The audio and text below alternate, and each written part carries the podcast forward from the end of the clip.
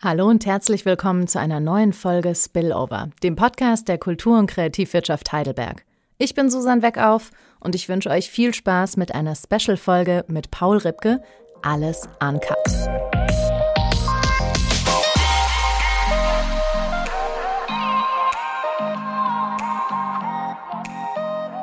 Über Pünktlichkeit, ist das so ein Überbleibsel deutscher Tugend, eine Stunde früher? ja, so ist es. Ne, nehmen wir jetzt schon auf. Ist das der Start in unser Podcast? Wir, du, wir können das auch rausschneiden, wenn nein, das nein, ich bin, ist. Ich, bin überhaupt nichts ist mir intim. Ich bin, ich bin großer Fan von nicht schneiden. Ähm, ja, ich bin äh, 15 Minuten vor der Zeit ist das Paules Pünktlichkeit. Also so lebe ich mein ganzes Leben und ich war immer eine Viertelstunde vorm Treffpunkt da. Manchmal bin ich sogar eine Stunde vorm Treffpunkt da. Ähm, ich habe es einfach verbaselt. Ich dachte, es wäre irgendwie 10 Uhr oder 11 Uhr oder 19 Uhr oder 20 Uhr oder was auch immer. Ich habe dann jetzt die E-Mail nochmal gelesen. Es war tatsächlich, ich, ich war eine Stunde zu früh. Entschuldigung, aber ähm, da wird es bei euch wahrscheinlich ein bisschen hektisch und äh, ihr, habt, ja, ihr macht es ja möglich. Deswegen, ihr seid ja, ihr habt 20 Minuten gebraucht, um bereit zu werden, aber dann wart ihr bereit wie nie. Ist doch schon mal schön. Ja. die Toilette ist 15 Minuten entfernt. das ist doch schon mal gut. Ähm, ich starte immer mit einer ganz bestimmten Frage. Die bekommst du auch. Und zwar, ich sage Spillover. Was sagst du? Spillover? Mhm. Ähm, was sage ich im Leben? Ich sage, äh, weiß ich nicht, was das heißt. Okay, dann kurze Erklärung. Ja. Ähm, der Spillover-Effekt ist der Effekt, wenn was überschwappt. Also tatsächlich kann man das wörtlich nehmen. Jetzt, wenn wir ähm, ja für die Kultur- und Kreativwirtschaft das sinnbildlich nehmen, äh, schwappt es in andere Bereiche über. Und was bedeutet das in dem Fall? Also wenn die Kreativwirtschaft in andere Bereiche rüberschwappt. Schwappt. Schwappt ist auch so ein Kurzweilswort. Das, oh, das schwappt jetzt. Ist das rübergeschwappt? Richtig. Schwibbidi schwapp, schwapp. Ähm, ich, ja. Schwapp, schwapp, schwippschwapp. Ja. Oh. Schwippschwapp. Ähm, Proudly presented. Gibt es das noch? Den ich glaube, das gibt es gibt's gar nicht mehr, oder? Was ist ein Schwippschwager? Was? Erklär mir das mal kurz. Ich weiß es tatsächlich nicht. Ich glaube, ich, äh, wenn man noch nicht verheiratet ist, aber man weiß, ist so der, der Schwager in Späh?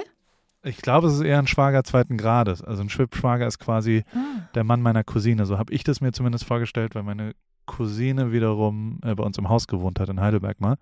Und der Mann war bei SAP und hat mir ein Praktikum besorgt damals, Tobi. Und der, und der, den habe ich immer als meinen Schwippschwager vorgestellt. Ob das stimmt oder nicht. Gefährliches Halbwissen. Weil es für die Connection besser war, ne? Ja, so ist es. Dann habe ich bestimmt ganz viele Schwippschaber und Schwippschwägerinnen. Ja, genau. Das, ne? Kommst du, fürs Networking ist das wichtig. Also erklär mir mal den Spillover-Effekt äh, oder äh, wie er in der Kurpfalz genannt ist, der Schwapp.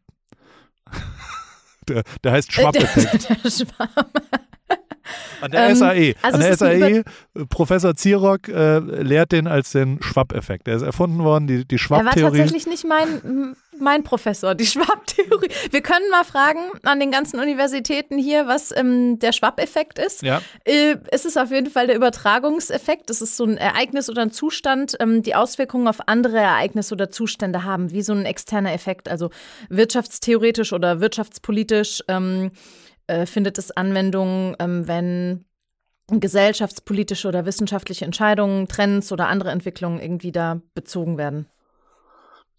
Bist du ja, jetzt schlauer? Ich bin ja nicht so schlau, deswegen. Ich, ich habe mein Studium nicht zu Ende geschafft und habe nur ein 2,8 Abi geschafft. Insofern, da, da würde ich jetzt sagen, aha.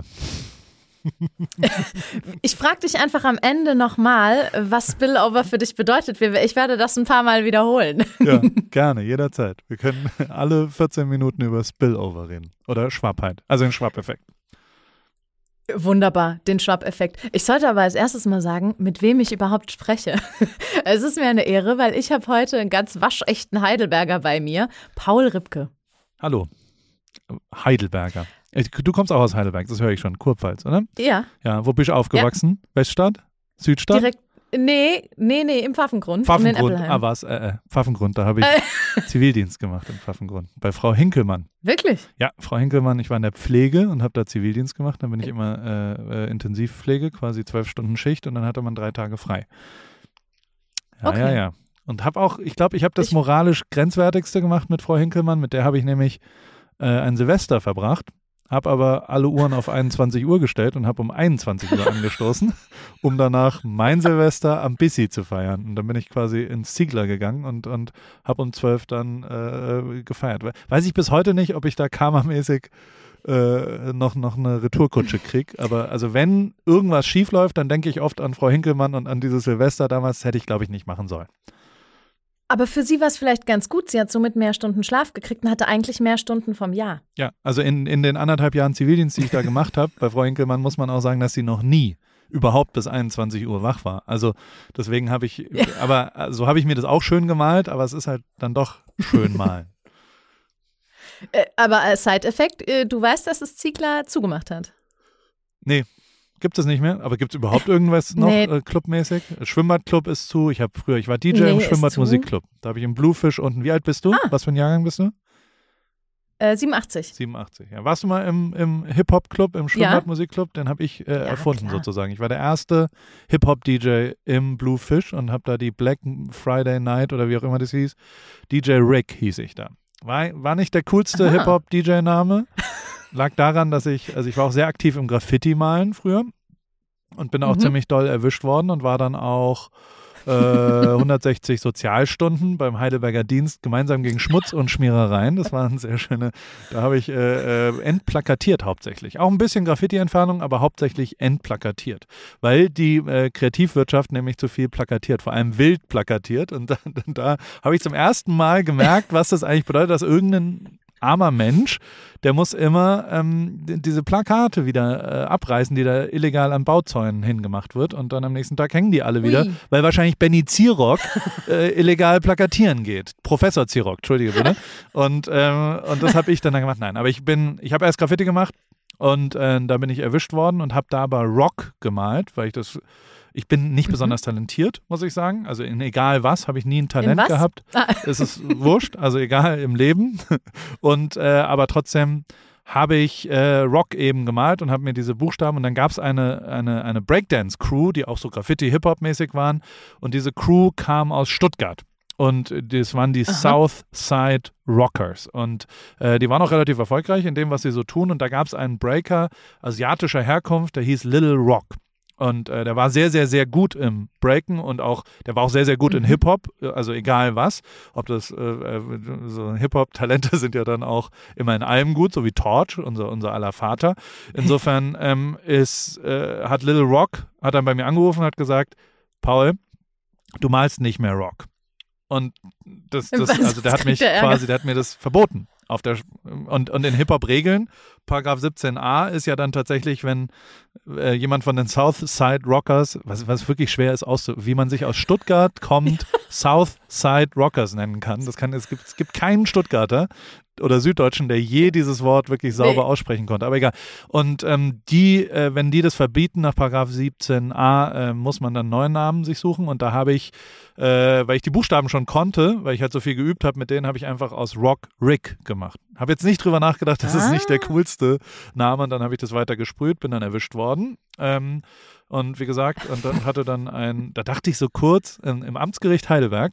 Und da dachte ich kurz, ich bin so, in, in, in, in den Bronx oder in Brooklyn in New York von einem Gericht, von einer Jury und es geht so um Rechte und um Kultur und um Kunst und habe gesagt, im Zweifel für den Angeklagten, ich äußere mich nicht. Und dann hat das Schöffengericht, hat dann gesagt, okay, er ist schuldig und haben dann nur drüber diskutiert und dann habe ich nochmal mehr Strafe gekriegt dafür, dass ich da so ein Scheiß. Ich war auch zwei Wochenenden in der Jugendarrestanstalt in, ähm, in, in Wiesloch in, im ehemaligen. Ah, in Wiesloch, ich war gerade frei. Genau, ja, da war ich dann und äh, äh, war dann da. Allerdings hat es meiner Street Credibility eher gut getan. Ähm, insofern, also als echter Hip-Hopper muss man auch sowas mal hinter sich gemacht haben. Aber das nur als Intro. ja, weil eigentlich wollte ich dich ich fragen, nicht, wer, wer, ist Paul Ripke, aber jetzt ja. wissen wir schon einiges.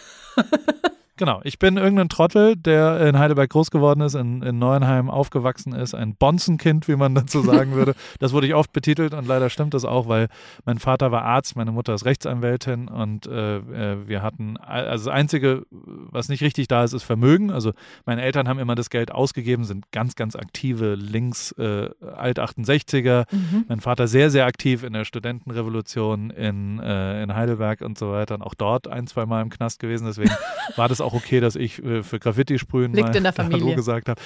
Ähm, genau, und äh, grundlegend, der ist sogar ausgebrochen. Aus, also der, der hat das auf jeden Fall gewonnen den, den Preis der cooleren Knastgeschichte. Aber äh, die haben immer alles Geld, was sie verdient haben und als Arzt und Rechtsanwältin war das nicht wenig, immer in Reisen gesteckt. Und ähm, das, das finde ich super, mhm. weil, äh, weil wir sehr viel, also ich habe alle Kontinente, als ich 15 war, gesehen und habe sehr, sehr viele Länder gesehen und das finde ich eine gute Theorie.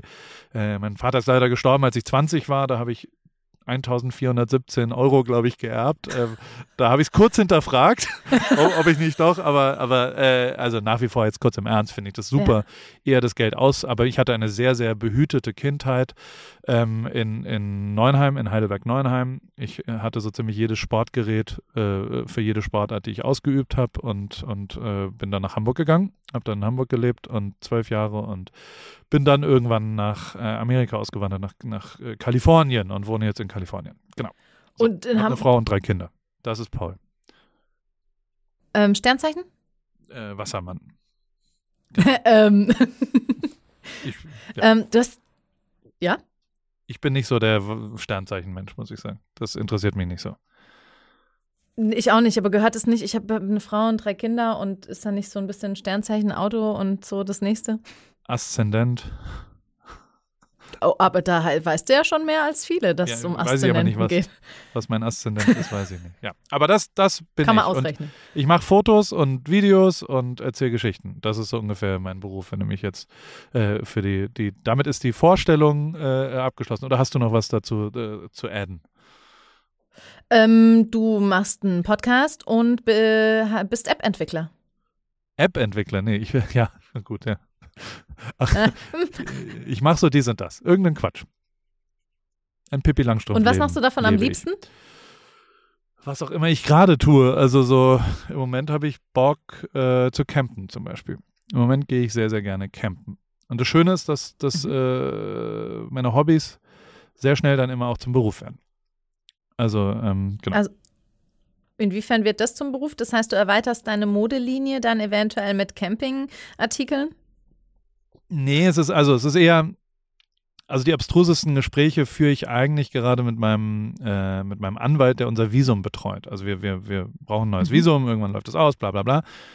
Und dem muss ich so ein bisschen erklären, was mein Beruf ist. Und der ist halt ein Anwalt mhm. in Frankfurt und der ist sehr, sehr gut, aber der ist immer so, ja, Herr Ripke, das ist schön, dass Sie da ein Fahrrad kaufen, aber das ist ja ein Hobby. Ich möchte gerne wissen, was Ihr Beruf ist. Und ich versuchte ihm dann immer so zu erklären. Und den Durchbruch gab es aber, als ich ihm gesagt habe, Sie können sich das so, also ich bin sozusagen YouTuber oder Influencer. Und Influencer wusste er nicht, aber YouTuber. Da wurde es mhm. ihm irgendwie klar, dass ich quasi, ich, ich erfinde ja oder ich, ich kreiere Geschichten oder Medien, wenn man so will. Also erstmal Geschichten, Stories.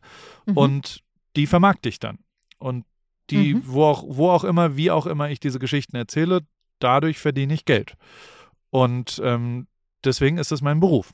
Und ja, also ähm, ähm, im letzten Jahr habe ich, glaube ich, mehr oder weniger kein Geld damit verdient, ähm, äh, Fotos zu machen. Also in meinem alten Beruf wirklich, der, der abbildbar mhm. war, weil man halt sagt, okay, der ist Fotograf, der bekommt von einem Menschen ja. Geld dafür, ein Foto zu machen. So, das ist ja das, das, da weiß dann die Handwerkskammer, was das bedeutet. Ähm, mein Beruf mhm. weiß ich gar nicht so richtig, was das, was das so wirklich ist, aber ähm, genau, das, das, das finde ich aber sensationell, dass das so ist und ich kann tatsächlich, also die Veränderung ist die einzig Konstante in meinem Leben. Die letzten 17 Jahre habe ich jedes Jahr was anderes gemacht und das finde ich ganz cool eigentlich und das, das äh, ja, erfüllt mich sehr, sagen wir es mal so. Ich bin an einem sehr, sehr zufriedenen Moment gerade, ich bin 40 Jahre alt und, und bin jetzt schon in der Zugabe meines Lebens, ich habe schon genug erlebt und das ist irgendwie ein ganz, ganz schöner Zustand, muss ich sagen. Ja, das klingt echt schön. Ja. Würdest du diesen Spirit dann auch, ähm, ist es der Grund, warum du dich als Berufsjugendlicher bezeichnest? Ach ja, das ist so, äh, ja, doch. Also diese, diese, ich bin halt auch schon echt ein richtig krasses Konsumopfer, sagen wir es mal so. Und diese, die die, die äh, Konsum hat da gar nicht so viel mit zu tun. Ich glaube, also doch, hat schon was damit zu tun. Also so unsere amerikanische Prägung in Heidelberg aufgewachsen. Damals als Kind war so der coolste in der Schule, war der, der in die PX kam. Das war damals der Supermarkt ja. in der, im Patrick Henry Village. Da war man so, oh, du kriegst Jordans in der, das waren so die Könige, die irgendwas mit Amerikanern zu tun hatten. Und, oh, ich fand das ähm, Eis besser. Ja, ja, oder ja, Ben Jerry's oder was auch immer so. Und das zieht sich bis heute durch. Das ist bestimmt auch der Grund, warum ich Amerika so geil finde und hier so gerne lebe. Mhm. Ähm, ist aber eben auch der Grund, warum ich sehr konsumgeprägt bin. Also so selbst als Student in Hamburg, als 22-Jähriger bin ich in Vorlesungspausen ähm, in Saturn gegangen und habe da mir elektrische Geräte angeschaut und habe so ein bisschen davon geträumt, irgendwann kann ich mir mal egal was ich will kaufen. Und ehrlicherweise bin ich da ganz schön nah dran, weil ich mir jeden Schwachsinn irgendwie kaufen kann. Und also da rede ich jetzt nicht von Porsche für 200.000 Euro, sondern ich rede eher so, also mich ja. erfüllt es sehr, dass ich, keine Ahnung, wenn ich eine Werbung für einen Fensterreiniger sehe, der irgendwie 118 Dollar kostet, so, so ein Gerät, was ich gerade ausgepackt habe vor einer halben Stunde, wo man voll geil Scheiben sowohl einseifen als auch abziehen kann und dann kann ich mir das kaufen und das finde ich irgendwie Den großartig. Den benutzt du selbst? Ja, genau, habe ich gerade die, die Scheiben okay. hier sauber gemacht und ähm, das wiederum ähm, finde ich so ein bisschen berufsjugendlich, weißt du, also so, dass der, mhm, ja. dass diese Trotteligkeit bei mir, äh, dass ich mir die erhalten habe und dass ich tatsächlich halt halt irgendeinen Schwachsinn machen kann und, und das irgendwie da geht. Und also der Schwachsinn des Campens zum Beispiel, also wenn du gefragt hast, was macht mir am meisten Spaß, Camping gerade und ähm, dieses Camping hat dazu geführt, dass, dass immerhin ein, ein Schweizer Uhrenhersteller IWC ähm, Mitglied der Richemont-Gruppe ähm, äh, mit mir und Camping jetzt wirbt. Also und das ist das Schöne an der Zeit. Ich habe viel Timing-Glück immer gehabt und vielleicht aber auch ein kleines Händchen dafür. Ähm, dass man quasi, äh, dass man jetzt ja die echten Geschichten hören will. Also dass zum ersten Mal man nicht mehr Bradley Cooper in irgendeiner Geschichte, in einem Film sehen will, sondern die Werbung verändert sich gerade zu echten Geschichten. Du kannst nicht mehr mit Lügen werben, so blöd wie es klingt.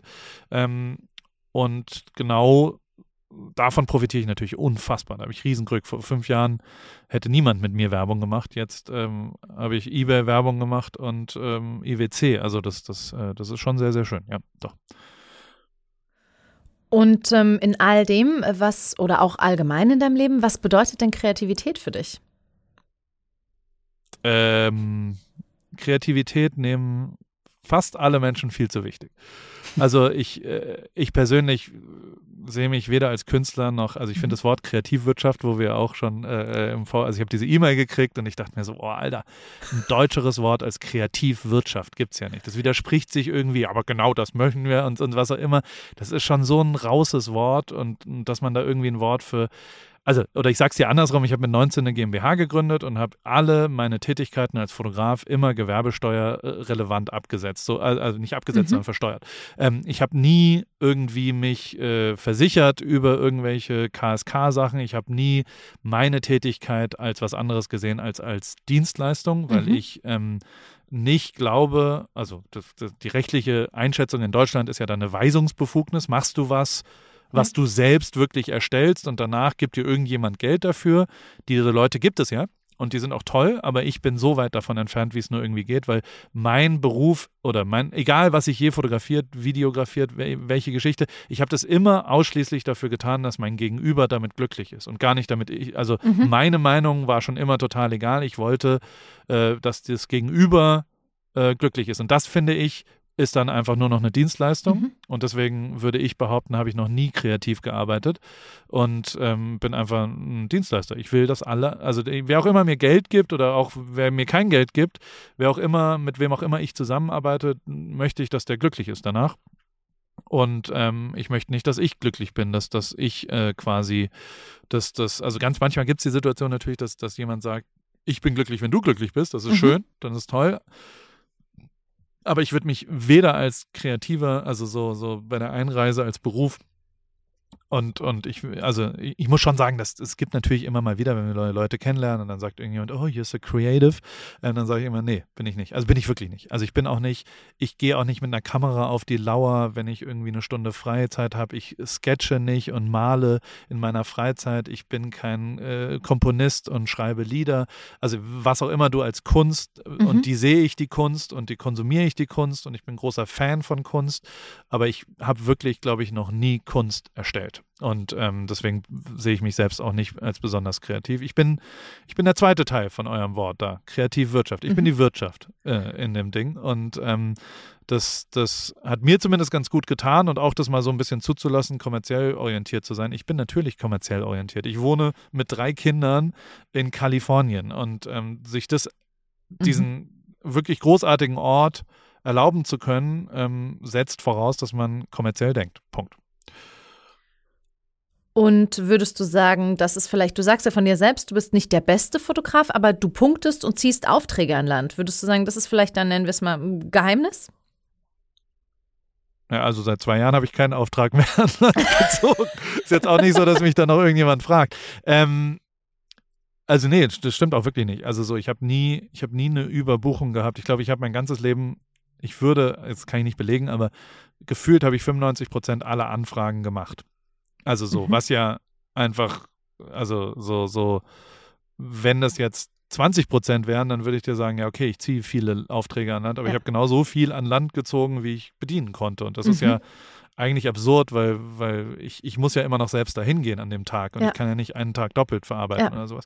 Ähm, und das wiederum, äh, was mich da separiert hat davor, also wir können darüber reden, was vor vier, fünf Jahren war, wo mhm. ich vielleicht in der Formel 1 gearbeitet habe als Fotograf, was ein Job war, was bestimmt andere gerne haben wollten. Da, da würde ich eher sagen, dass, dass das Timing, Glück, also dass ich, ey, ohne Scheiß, ich war immer zur richtigen Zeit am richtigen Ort und nicht der Beste, sondern, sondern ich, ich äh, habe quasi vielleicht ein bisschen früher erkannt, dass die da was brauchen, was sie vielleicht noch gar nicht wussten. Mhm. Und das ist das Zweite. Ich glaube, ich kann so ein bisschen manchmal, ich nenne es immer, wünsch dir was, ist ein bisschen stumpf, aber ähm, manchmal, also so, so, so Firmen oder, oder Teams oder was auch immer, die mich fragen, wollen wir nicht was dann miteinander arbeiten, die, die ähm, wissen eigentlich gar nicht, was sie, sie wollen, so richtig. Also ja. so die Voraussetzungen sind eigentlich gar nicht gegeben.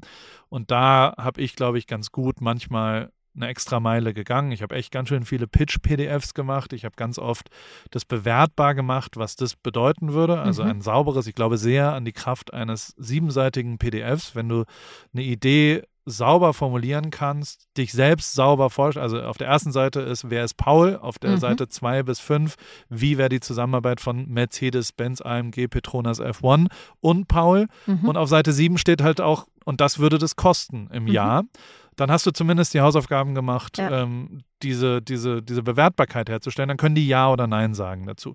Und was ich dann noch gemacht habe, und diese, das ist bei uns, äh, bei mir intern heißt es die Niki Lauda-Regel, die letzten drei, vier Jahre, das, das war es leider äh, ähm, die letzte Sache, die er mir, ich war sehr, recht eng mit dem mhm. und, und der hat mich sehr, sehr, sehr beeindruckt. Und, und äh, eins der letzten, also das letzte Gespräch, was wir hatten, da habe ich ihn genau sowas gefragt und habe gesagt, wie, also das war halt so, ich, ich, ich bin halt ein Trottel und ich habe gesagt, guck mal, so als Fotograf bin ich jetzt schon echt erheblich weiter, als ich je gedacht hätte. Ähm, mhm. Fakt ist aber, ich bin nicht krass reich. Also so, ich habe nicht mega viel Geld. So. Mhm. Und, und eigentlich hätte ich das gerne. Ich hätte gern keine Geldsorgen mehr. Ja. Wie geht es, Niki? So, weil der Typ war sehr, sehr reich. Und dann hat er so gesagt, es geht eigentlich, also er hat viele Sachen gesagt, aber eine der Sachen, die ich mir sehr gemerkt habe und die ich auch da seitdem anwende, ist, wenn dieses eine PDF fertig ist, äh, mache ich Varianten davon. Also ich überlege mir tatsächlich komplettes Wünsch dir was, für wen könnte ich sowas auch noch machen ja. und mache einfach extra Arbeit und überlege dann nochmal, also wenn es Mercedes ist, dann schreibe ich halt nochmal Audi an und dann gehe ich nochmal zu dem und dem und dann überlege ich mir, wie könnte das dazu passen und durch diese Mehrarbeit passieren zwei Sachen. Erstens kriegst du Alternativen, also auf einmal kannst du viel, viel besser beurteilen, ist die Variante A der erste Wunsch für mhm. Mercedes ein guter oder ein schlechter oder ist es viel Geld oder wenig Geld oder ist es viel Zeit oder wenig, also was auch immer, ich kann es besser bewerten. Und B äh, werden manchmal die Variante C wird auf einmal zur, zur, zum Favoriten, weil du da merkst, okay, das ist eigentlich ein besserer Match. Und also äh, in manchen Situationen war die Alternative ist auf einmal zum, zum, zum Wunsch geworden, mhm. was ich davor nicht hätte wissen wollen. Das heißt, ich zwinge mich sehr dazu, wenn die wenn die Pflicht gemacht ist, nochmal eine Kür extra eine Meile zu gehen und drei, vier anderen Leuten sich was zu wünschen. Und da kriegt man auch ganz schön oft, also ich habe auch mindestens 30 Unternehmen im letzten Jahr, wo ich gesagt habe, also ich bin zu einem Kamerahersteller gegangen, der hat mit Manuel Neuer geworben und, und Sony, kann man auch sagen. Und dann habe ich da gesagt, warum werbt ihr mit Manuel Neuer? Ihr müsst mit Paul Ripke werben. Das macht viel, viel mehr Sinn. Dann mhm. haben die mhm. gesagt, bist du bescheuert? Also, du, wer bist du und was willst du von uns? Und dann habe ich gesagt, ja, hier, ich bin der Größte und, und der Tollste und hier. Und dann will ich 400.000 Euro für und bla bla. Und dann haben die gesagt, ja, ist ja toll verpiss dich, geh raus hier und haben sich nie wieder gemeldet. Und ähm, dementsprechend, das, damit muss man halt auch leben und ja. damit kann ich auch ganz gut leben, weil, weil, ich, weil ich früh, früh, früh gemerkt habe, ich glaube deswegen, da kommen wir zu dem Anfang zurück, als Bonzenkind in Heidelberg, also weißt du, wenn du eh im Hip-Hop-Bereich immer der Neuenheimer warst, der Vater und bla bla bla, habe ich glaube ich, mit 13, 14 gelernt, dass du kriegst es nicht hin, dass jeder dich gut findet. Und äh, theoretisch ist es aber, und es kommen richtig dumme äh, äh, Gymnasiasten-Toiletten-Weisheiten. Ähm, was ich tatsächlich, glaube ich, ganz gut hingekriegt habe, war, dass jemand, der dich scheiße findet, viel, viel mehr wert ist als jemand, der gar nicht weiß, dass du existierst. Weil der, der dich scheiße findet, ist viel einfacher ja. umzudrehen ähm, zu einem zu einer positiven Meinung, wenn du ihn, weil er hat, er hat zumindest eine Meinung und die ist viel, viel einfacher zu verarbeiten als jemand, der gar keine Meinung hat. Und also sich überhaupt eine äh, Meinung zu erarbeiten, ist, ist der erste Schritt. Und der zweite Schritt ist daraus eine positive. Und, ähm, und wie gesagt, also wenn du, wenn du so, so beschissen, wie gesagt, jetzt sind wirklich Kalendersprüche, aber so dieses, so du, du, du den, den, den Versuch, den du nicht machst, den kannst du nicht versemmeln oder was auch. You can miss the shot, you don't take und so weiter. Also da gibt es ja 10.000 Weisheiten, ja. die aber leider alle stimmen. Also so je mehr man versucht, desto besser ist es und ähm, ähm, so, so, das habe ich immer angewandt in den letzten 15 Jahren. Für mich hat es sehr, sehr gut funktioniert. Einfach sehr, sehr breit und sehr, äh, äh, ja, auch egozentrisch zu arbeiten und quasi, also ich, ich, ich habe schon auch Gespräche geführt in meinem Umfeld, wo Leute gesagt haben, naja, guck mal, du willst doch jetzt mit Mercedes zusammenarbeiten, um bei dem Beispiel nur zu bleiben wie kannst du denn jetzt bei Audi anrufen? Und dann, also es ist ja eigentlich nicht fair, Mercedes gegenüber, denkt man so am Anfang oder was auch immer, aber hey, die Welt ist nicht fair. Die machen alle eh, was sie wollen und das Einzige, was du sein kannst, ist egozentrisch und da halt dann einfach deine, deine Varianten machen und am Ende hat es mit Mercedes sensationell geklappt, weil wir beide Seiten haben gesagt, okay, wir wollen das hier mhm. machen und dann wurde da was Tolles draus. Und aber ähm, wenn nicht beide Seiten machen, und das ist halt auch was, ich habe schon auch ganz schön viele, also was ich immer mache, ist, ist das, das klassische Dealer-Prinzip, das Heroin-Dealer-Prinzip, dass der erste Schuss ist umsonst. und äh, das, das wende ich bis heute. ähm, ja, also immer beim Dealer ist immer der erste, der, die erste Lieferung ist meist umsonst. Okay. Und damit du süchtig wirst sozusagen. Und das setze ich bei mir auch an. Ähm, ich habe quasi fast immer, wenn ich mit irgendjemandem zusammenarbeite, sage ich, lass uns erstmal einen Tag umsonst irgendwas ausprobieren, weil ja. am Ende funktioniert was in meinem Beruf funktioniert nur was, wenn beide Seiten wirklich voll zufrieden sind damit. Und das kann man nicht beurteilen davor. Das kann sein, dass ich die beteiligten Leute total behämmert finde. Es kann sein, dass die mich total behämmert finden. Es kann sein, dass äh, die externen Voraussetzungen nicht, nicht dazu führen, dass ja. ich auch nur irgendwas leisten kann. Und das muss man ausprobieren. Und die Grenze zumindest rauszunehmen, dass man, also das hat für mich auch gut funktioniert, erstmal umsonst zu arbeiten, erstmal zu sagen, es ist scheißegal, ihr könnt trotzdem machen, was ihr wollt damit. Ähm, es ist mir egal. So. Würdest du sagen, das ist dein Erfolg? Erfolgsrezept aller Ripko oder ähm, äh, beschützt dich vom Scheitern?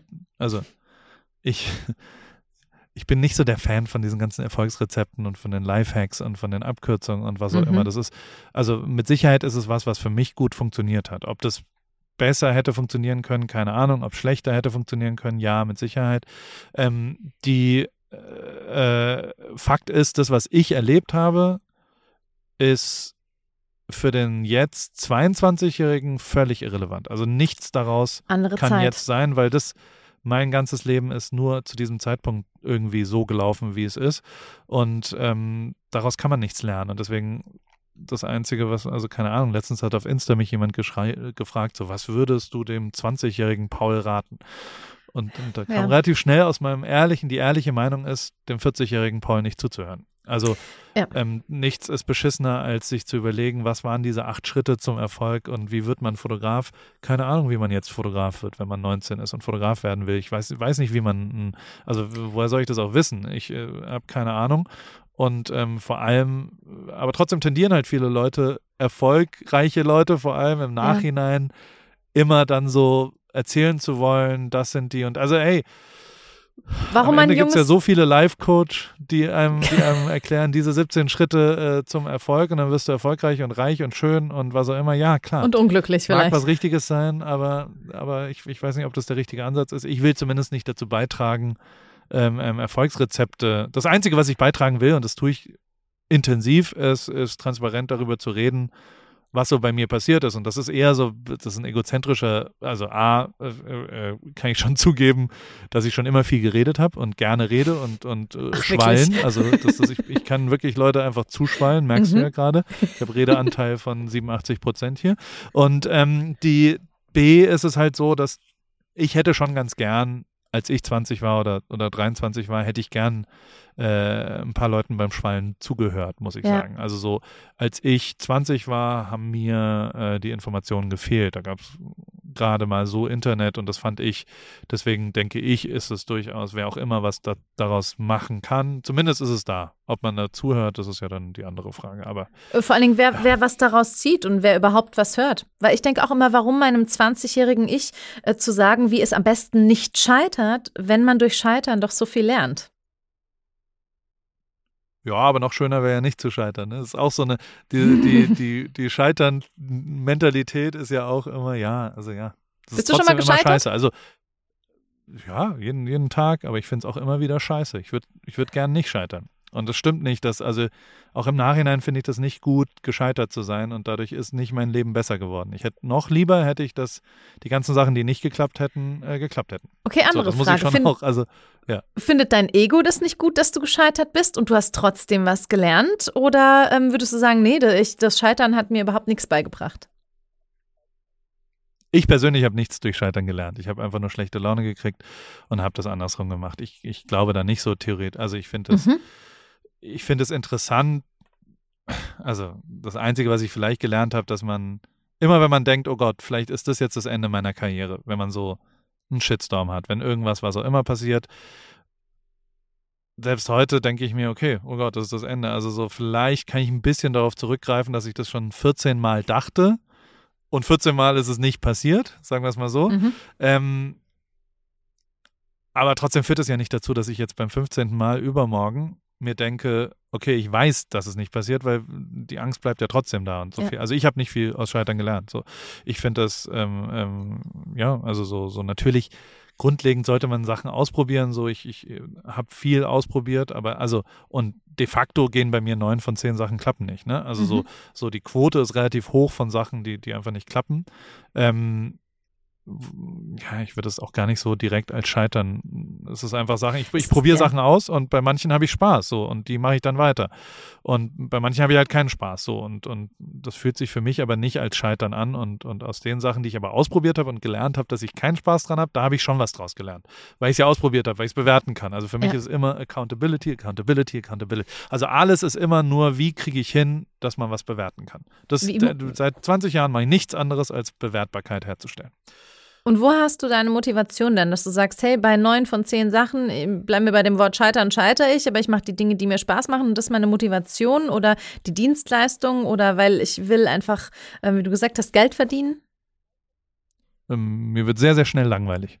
Na, und das habe ich relativ schnell zugelassen, dass es eigentlich was Gutes ist. Also so, dass ich, also am schlimmsten, am schlechtesten bin ich in Wiederholung. Mhm. Da bin ich wirklich, also da ist meine Qualität von allem, was ich tue, einfach nicht gut. Ähm, ich ich brauche Excitement für das, was ich, was ich, die Geschichten, die ich erzählen will. Und deswegen habe ich auch in der Formel 1 aufgehört, weil ich mich nur noch wiederholt habe. Mhm. Und also ich hatte einen, ich hatte für 2020 den, also ich, ich, äh, ich hatte einen sehr, sehr guten Vertrag, äh, den sich mein 20-jähriges Ich äh, äh, erträumt hat, noch nicht mal erträumt hat, weil es noch krasser war eigentlich. Ähm, und den habe ich gekillt von meiner Seite. Ich habe ihn gekündigt, so, so, ähm, weil ich nicht mehr das Gefühl hatte, das sinnvoll zu machen. Ja. Und, ähm, ähm, ähm, und weil ich mich gelangweilt habe über das, was ich getan habe, mein Zutun. So.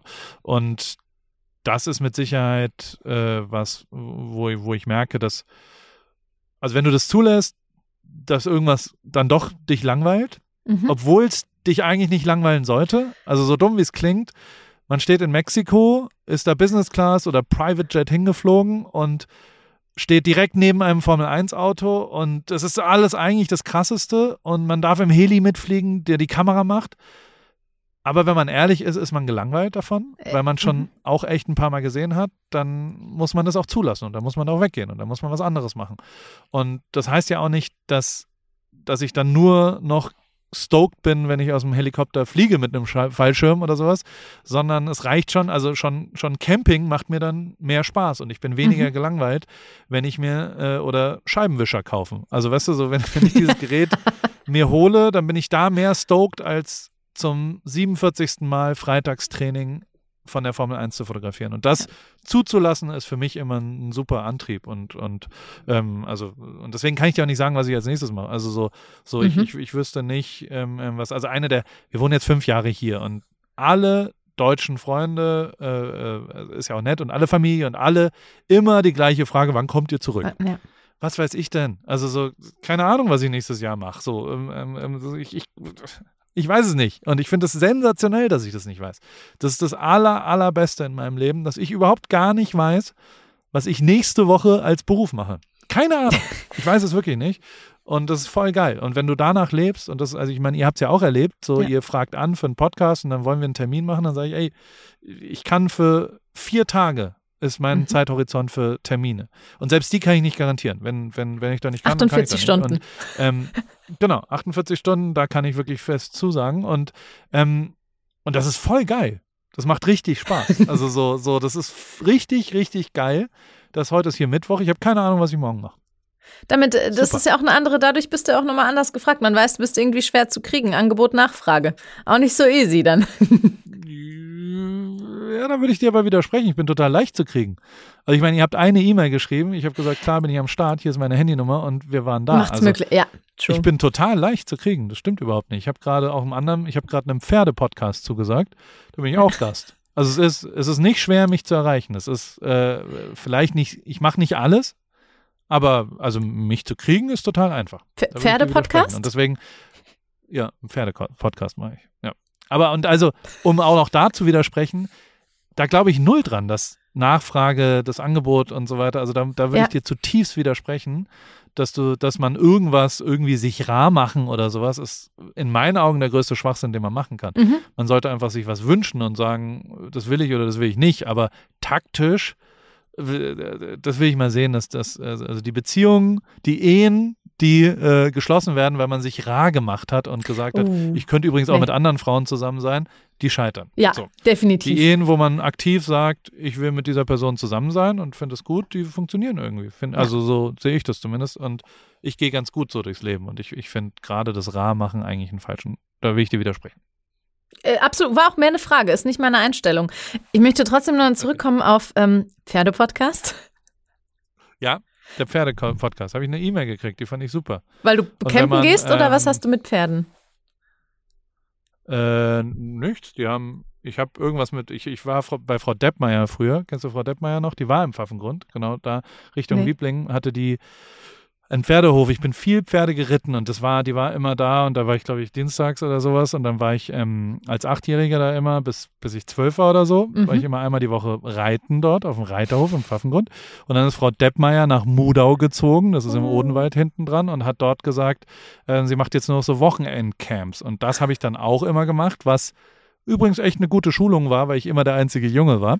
Und ähm, das, das, da, da, da, da, da habe ich mein Game auf jeden Fall geforged, wenn man mit englischen Begriffen um, die, um sich werfen will. Und ähm, hab, äh, durfte dann aber mit zwölf nicht mehr dahin, weil ich, weil ich halt der einzige Junge war, weil die quasi sonst hätten trennen müssen. Wirklich? In, oh. in ja, so mit Toiletten und Umzieh und was auch immer. Und deswegen konnte ich da. Deswegen ist meine Pferdekarriere leider hat ein jähes Ende in Mudau gefunden mit, mit äh, Gendern oder wie auch immer man dazu sagt. Und bin, das vor 20 bin, Jahren schon. Äh, ne, vor 30. So ist es, ja. Die Pferdewelt ist, glaube ich, das maximale Gegenteil von der anderen Welt. Da, da sind auf jeden Fall die Frauen an der Macht. Was aber auch, was ich okay finde. Die haben also, die Zügel in der Hand. Gut. und, äh, und die Pferde, also ich habe eine, ich habe eine E-Mail gekriegt vom Pferdepostcard und die haben halt irgendwie geschrieben, dass sie, es gibt eine, eine, eine Folge mit Materia, wo wir über Pferdegeräte geredet haben. Also der, der Pferdepodcast ist ein Podcast, über einen Haflinger, ACDC und Jenny, die irgendwie eine S-Dressur reiten wollen. Was auch immer eine S-Dressur ist, ich weiß es nicht, aber ähm, auf jeden Fall haben die eine Folge gehört mit Materia, wo wir über Pferde geredet haben und über äh, Rapper auf Pferden. Ich habe Masimoto mal auf dem Pferd gemacht, ich habe äh, Orsons äh, mal auf dem Pferd gemacht, äh, Rapper aus Stuttgart und deswegen ähm, wollen die jetzt mit mir über äh, Pferde reden. Und dann sage ich, na klar, wann, wo, ich bin am Start. Cool. Finde ich lustig. Also ich bin nicht schwer zu kriegen. Das wird die Headline des Podcasts dieser Folge. ähm, was gibt, hast du eigentlich irgendwas noch nicht gemacht? Ganz viel. Ich habe hab ganz viele Länder nicht gesehen. Mhm. Ich habe äh, ganz viele Sportarten nicht ausprobiert. Ich habe ganz viele Gerichte nicht, nicht gekostet. Ich habe ähm, ganz viele Drogen noch nicht genommen. Hab, äh, also es gibt ganz, ganz, ganz, die Liste ist, ist sehr, sehr, sehr lang von Sachen, die, die, die, man da noch machen kann. Also ich glaube, langweilig wird mir nicht. Da äh, bin ich relativ sicher, weil irgendwie, ja. Kann ich mir auch nicht vorstellen. Da. Ich finde das aber mit dem Sport und dem Reisen tatsächlich spannend, wenn du sagst, du bist mit deinen Eltern, warst du viel unterwegs und du hattest jedes Sportgerät, das du ähm, von der Sportart, die du gemacht hast. Genau. Also ich meinte damit, dass, also wenn ich Skifahren wollte, dann habe ich Skier gekriegt. Und mhm. das ist ja ein großes, ja. also so, ja. so blöd wie es klingt. Ich glaube, daran liegt natürlich auch, dass meine Eltern, dass meine Eltern haben einen, ich habe einen älteren Bruder, der war acht Jahre älter oder ist immer noch acht Jahre älter und ähm, der ähm, da waren meine Eltern noch jünger, also da waren die, keine Ahnung, Studenten mhm. und konnten sich halt nichts leisten. Ich mhm. bin so das klassische Middle Child und, und wo, wo halt irgendwie ähm, dem zweiten Kind die der kriegt dann die Ski, die Tennis, die was auch immer Ausrüstung, weil da haben meine Eltern schon mehr verdient. Mhm. Davon habe ich schon profitiert. Und, und ähm, ich sag mal so, die externen Faktoren, um in irgendwas erfolgreich zu sein, was ich wollte, ähm, die, die, die waren aus dem Weg geschafft. Also so, ich konnte Leichtathletik machen und es lag nicht daran, dass ich keine Schuhe hatte. Ja. So. Und ähm, deswegen konnte ich, glaube ich, relativ früh beurteilen, dass, dass, dass ich den Unterschied mache und mhm. eben auch ganz oft nicht den Unterschied mache und rausprobieren, dass das halt manche Sportarten da, da und Sport hat, war eine riesen, riesen, riesengroße, also das Vereinswesen. In, ich habe ja. ähm, ähm, im TSG Rohrbach habe ich äh, Leichtathletik gemacht, ich habe im Hockeyclub Heidelberg im HCH meine gesamte Jugend Hockey gespielt. Ich habe im Heidelberger Tennisclub im HTC Tennis gespielt. Also das hat mich schon hart geprägt, ähm, dieses, dieses deutsche Vereinswesen. Und ja. das fehlt auch meinen Kindern jetzt hier, weil, weil halt in Amerika das anders ist. Und ähm, was ich nur sagen wollte mit dem, dass, dass meine Eltern mir alle, das, das hat mich schon auch geprägt, glaube ich, dahingehend. Und ich hatte auch einen super Partneronkel. Also die Auswahl des Partneronkels ist auch äh, nicht zu unterschätzen, weil mein Partneronkel Heidelberger, ähm, der, der hat mir auch manchmal ein paar Skier geschenkt und das, das hat auch geholfen, um quasi ja, die externen Faktoren zu minimieren. Das war gut. Werde ich notieren. Guten Partneronkel ja. auswählen. Absolut. Warum richtig. bist du aus Heidelberg raus oder so, wann bist warum sogar aus Deutschland raus? Einfach auch, weil du Lust hattest? Ja, warum nicht, ist da die Frage eigentlich am Ende. Also so Klar. die, ich bin jetzt nicht der überanalysierende, also ich habe jetzt nicht Vor- und Nachteile und was auch immer, sondern ich, ich, ich höre da sehr auf Bauchgefühl und ich glaube, für mich war relativ klar, dass irgendwann, also Heidelberg ist ja dann doch begrenzt von der Größe. Ich habe auch echt genug viel Scheiße gebaut von, von den polizeilichen Sachen über private Sachen. Ich hatte mhm. leider ein relativ egozentrisch, also ich, ich, ich hatte auch ein Hobby, ähm, vergebene Frauen abzuschleppen, würde man sagen. Bin ich auch nicht besonders stolz drauf. Das, ähm, ähm, das hat aber auch ganz schön viel ähm, Menschen hinterlassen, die nicht so gut auf mich zu sprechen waren. Und ähm, all sowas hat dann dazu geführt, dass ich irgendwann dachte, oh, ich muss hier mal weg. Mhm. Und de facto ist es, glaube ich, schon auch wichtig, dass man als 20-Jähriger mal was anderes sieht als Heidelberg. Ja. Zumindest äh, der 20-Jährige, der ich war, ich sag mal, im Jahr 2000. Also da, ich habe im Jahr 2000 Abi gemacht und ähm, äh, zu dem Moment war das, glaube ich, wichtig, auch mal wegzugehen aus, aus der dann doch begrenzten Situation. Also ich als Fotograf, wenn, also wenn ich, wenn ich jetzt Fotograf, ich habe, ich, ich, ich glaube, ich weiß gar nicht, ob ich mich Fotograf nennen darf, weil ich, weil ich keinen Meister habe. Also ich habe, ich habe keine Ausbildung gemacht als Fotograf. Ähm, aber als, als Dienstleister, als Kreativwirtschaft ähm, äh, bin ich äh, sehr davon abhängig, was meine Objekte sind. Das ist nun mal so. Also so, mhm. ich, ähm, äh, wenn ich ein Foto mache, dann ist zu 90 Prozent über die Qualität des Fotos äh, äh, abhängig, wer da drauf ist oder was da drauf ist oder wo das ist und nicht, wie ich das Foto mache. Und ähm, dementsprechend ist das Einzige, wie ich es variieren kann, dass ich woanders hingehe. Und natürlich sind in Hamburg andere Leute vor meiner Linse Klar. als, und das kannst du mit Hip-Hop schon mal, also wenn du die Stieber Twins oder die absoluten Beginner fotografierst, dann sind da halt dann doch Unterschiede. Und ähm, die Stieber Twins durfte ich nie fotografieren. Auch das ist, also das, das, äh, die, die Heidelberger Hip-Hopper waren ja alle bedient, die hatten ja auch alle Fotografen. Und ähm, deswegen war das schon gut, mal woanders hinzugehen und, und was anderes zu sehen. Und genauso war es echt ganz gut, hier rüber zu gehen. Und also äh, ich, äh, ich kann also nach Amerika zu gehen war eine rein private Entscheidung. Das mhm. war so, ähm, wir, wir waren in Hamburg und, und waren so, es war nach One Night in Rio, ist ein Fußballbuch, was ich äh, verlegt und rausgebracht habe und da war ein bisschen Geld über und dann dachte ich, okay, kann ich jetzt mal ähm, könnten wir drüber nachdenken, ein Haus sich zu finanzieren, wenn ich äh, in der, ich hatte fast eine Festanstellung als Fotograf, ich habe ein Fotostudio ähm, mit meiner Firma betrieben und hatte einen Dienstleistungsvertrag von dieser Firma mit einem Textilhersteller, der so sehr für, für Discounter, für Aldi und so weiter, äh, also wirklich nicht besonders schön, Matsch- und Buddelhosen und Funktionsware und so ein Zeug. Und ähm, das habe ich aber bedient und dadurch hatte ich ein planbares Einkommen. Ich habe schon immer Kür und Pflicht. Äh, äh, es war für mich, es zieht sich total durch mein Leben. Ich habe Hockeytraining als Pflicht äh, gegeben in meiner Studentenzeit und habe dann als Kür Hip-Hop-Fotos gemacht. Dann habe ich eben all die Fotos gemacht als Pflicht und habe dann andere Sachen als Kür gemacht. Mhm. Und bis heute weiß ich auch schon, was im Jahr 2021 habe ich auch äh, mein sogenanntes Pflichteinkommen für mich selber, also ein interner Begriff bei mir. Ich habe einen Vertrag, der meine Miete bezahlt. So, das hat mir mhm. immer geholfen, ähm, ja. dann auch in der Kür machen zu können, was ich will und nicht mehr finanziell abhängig zu sein.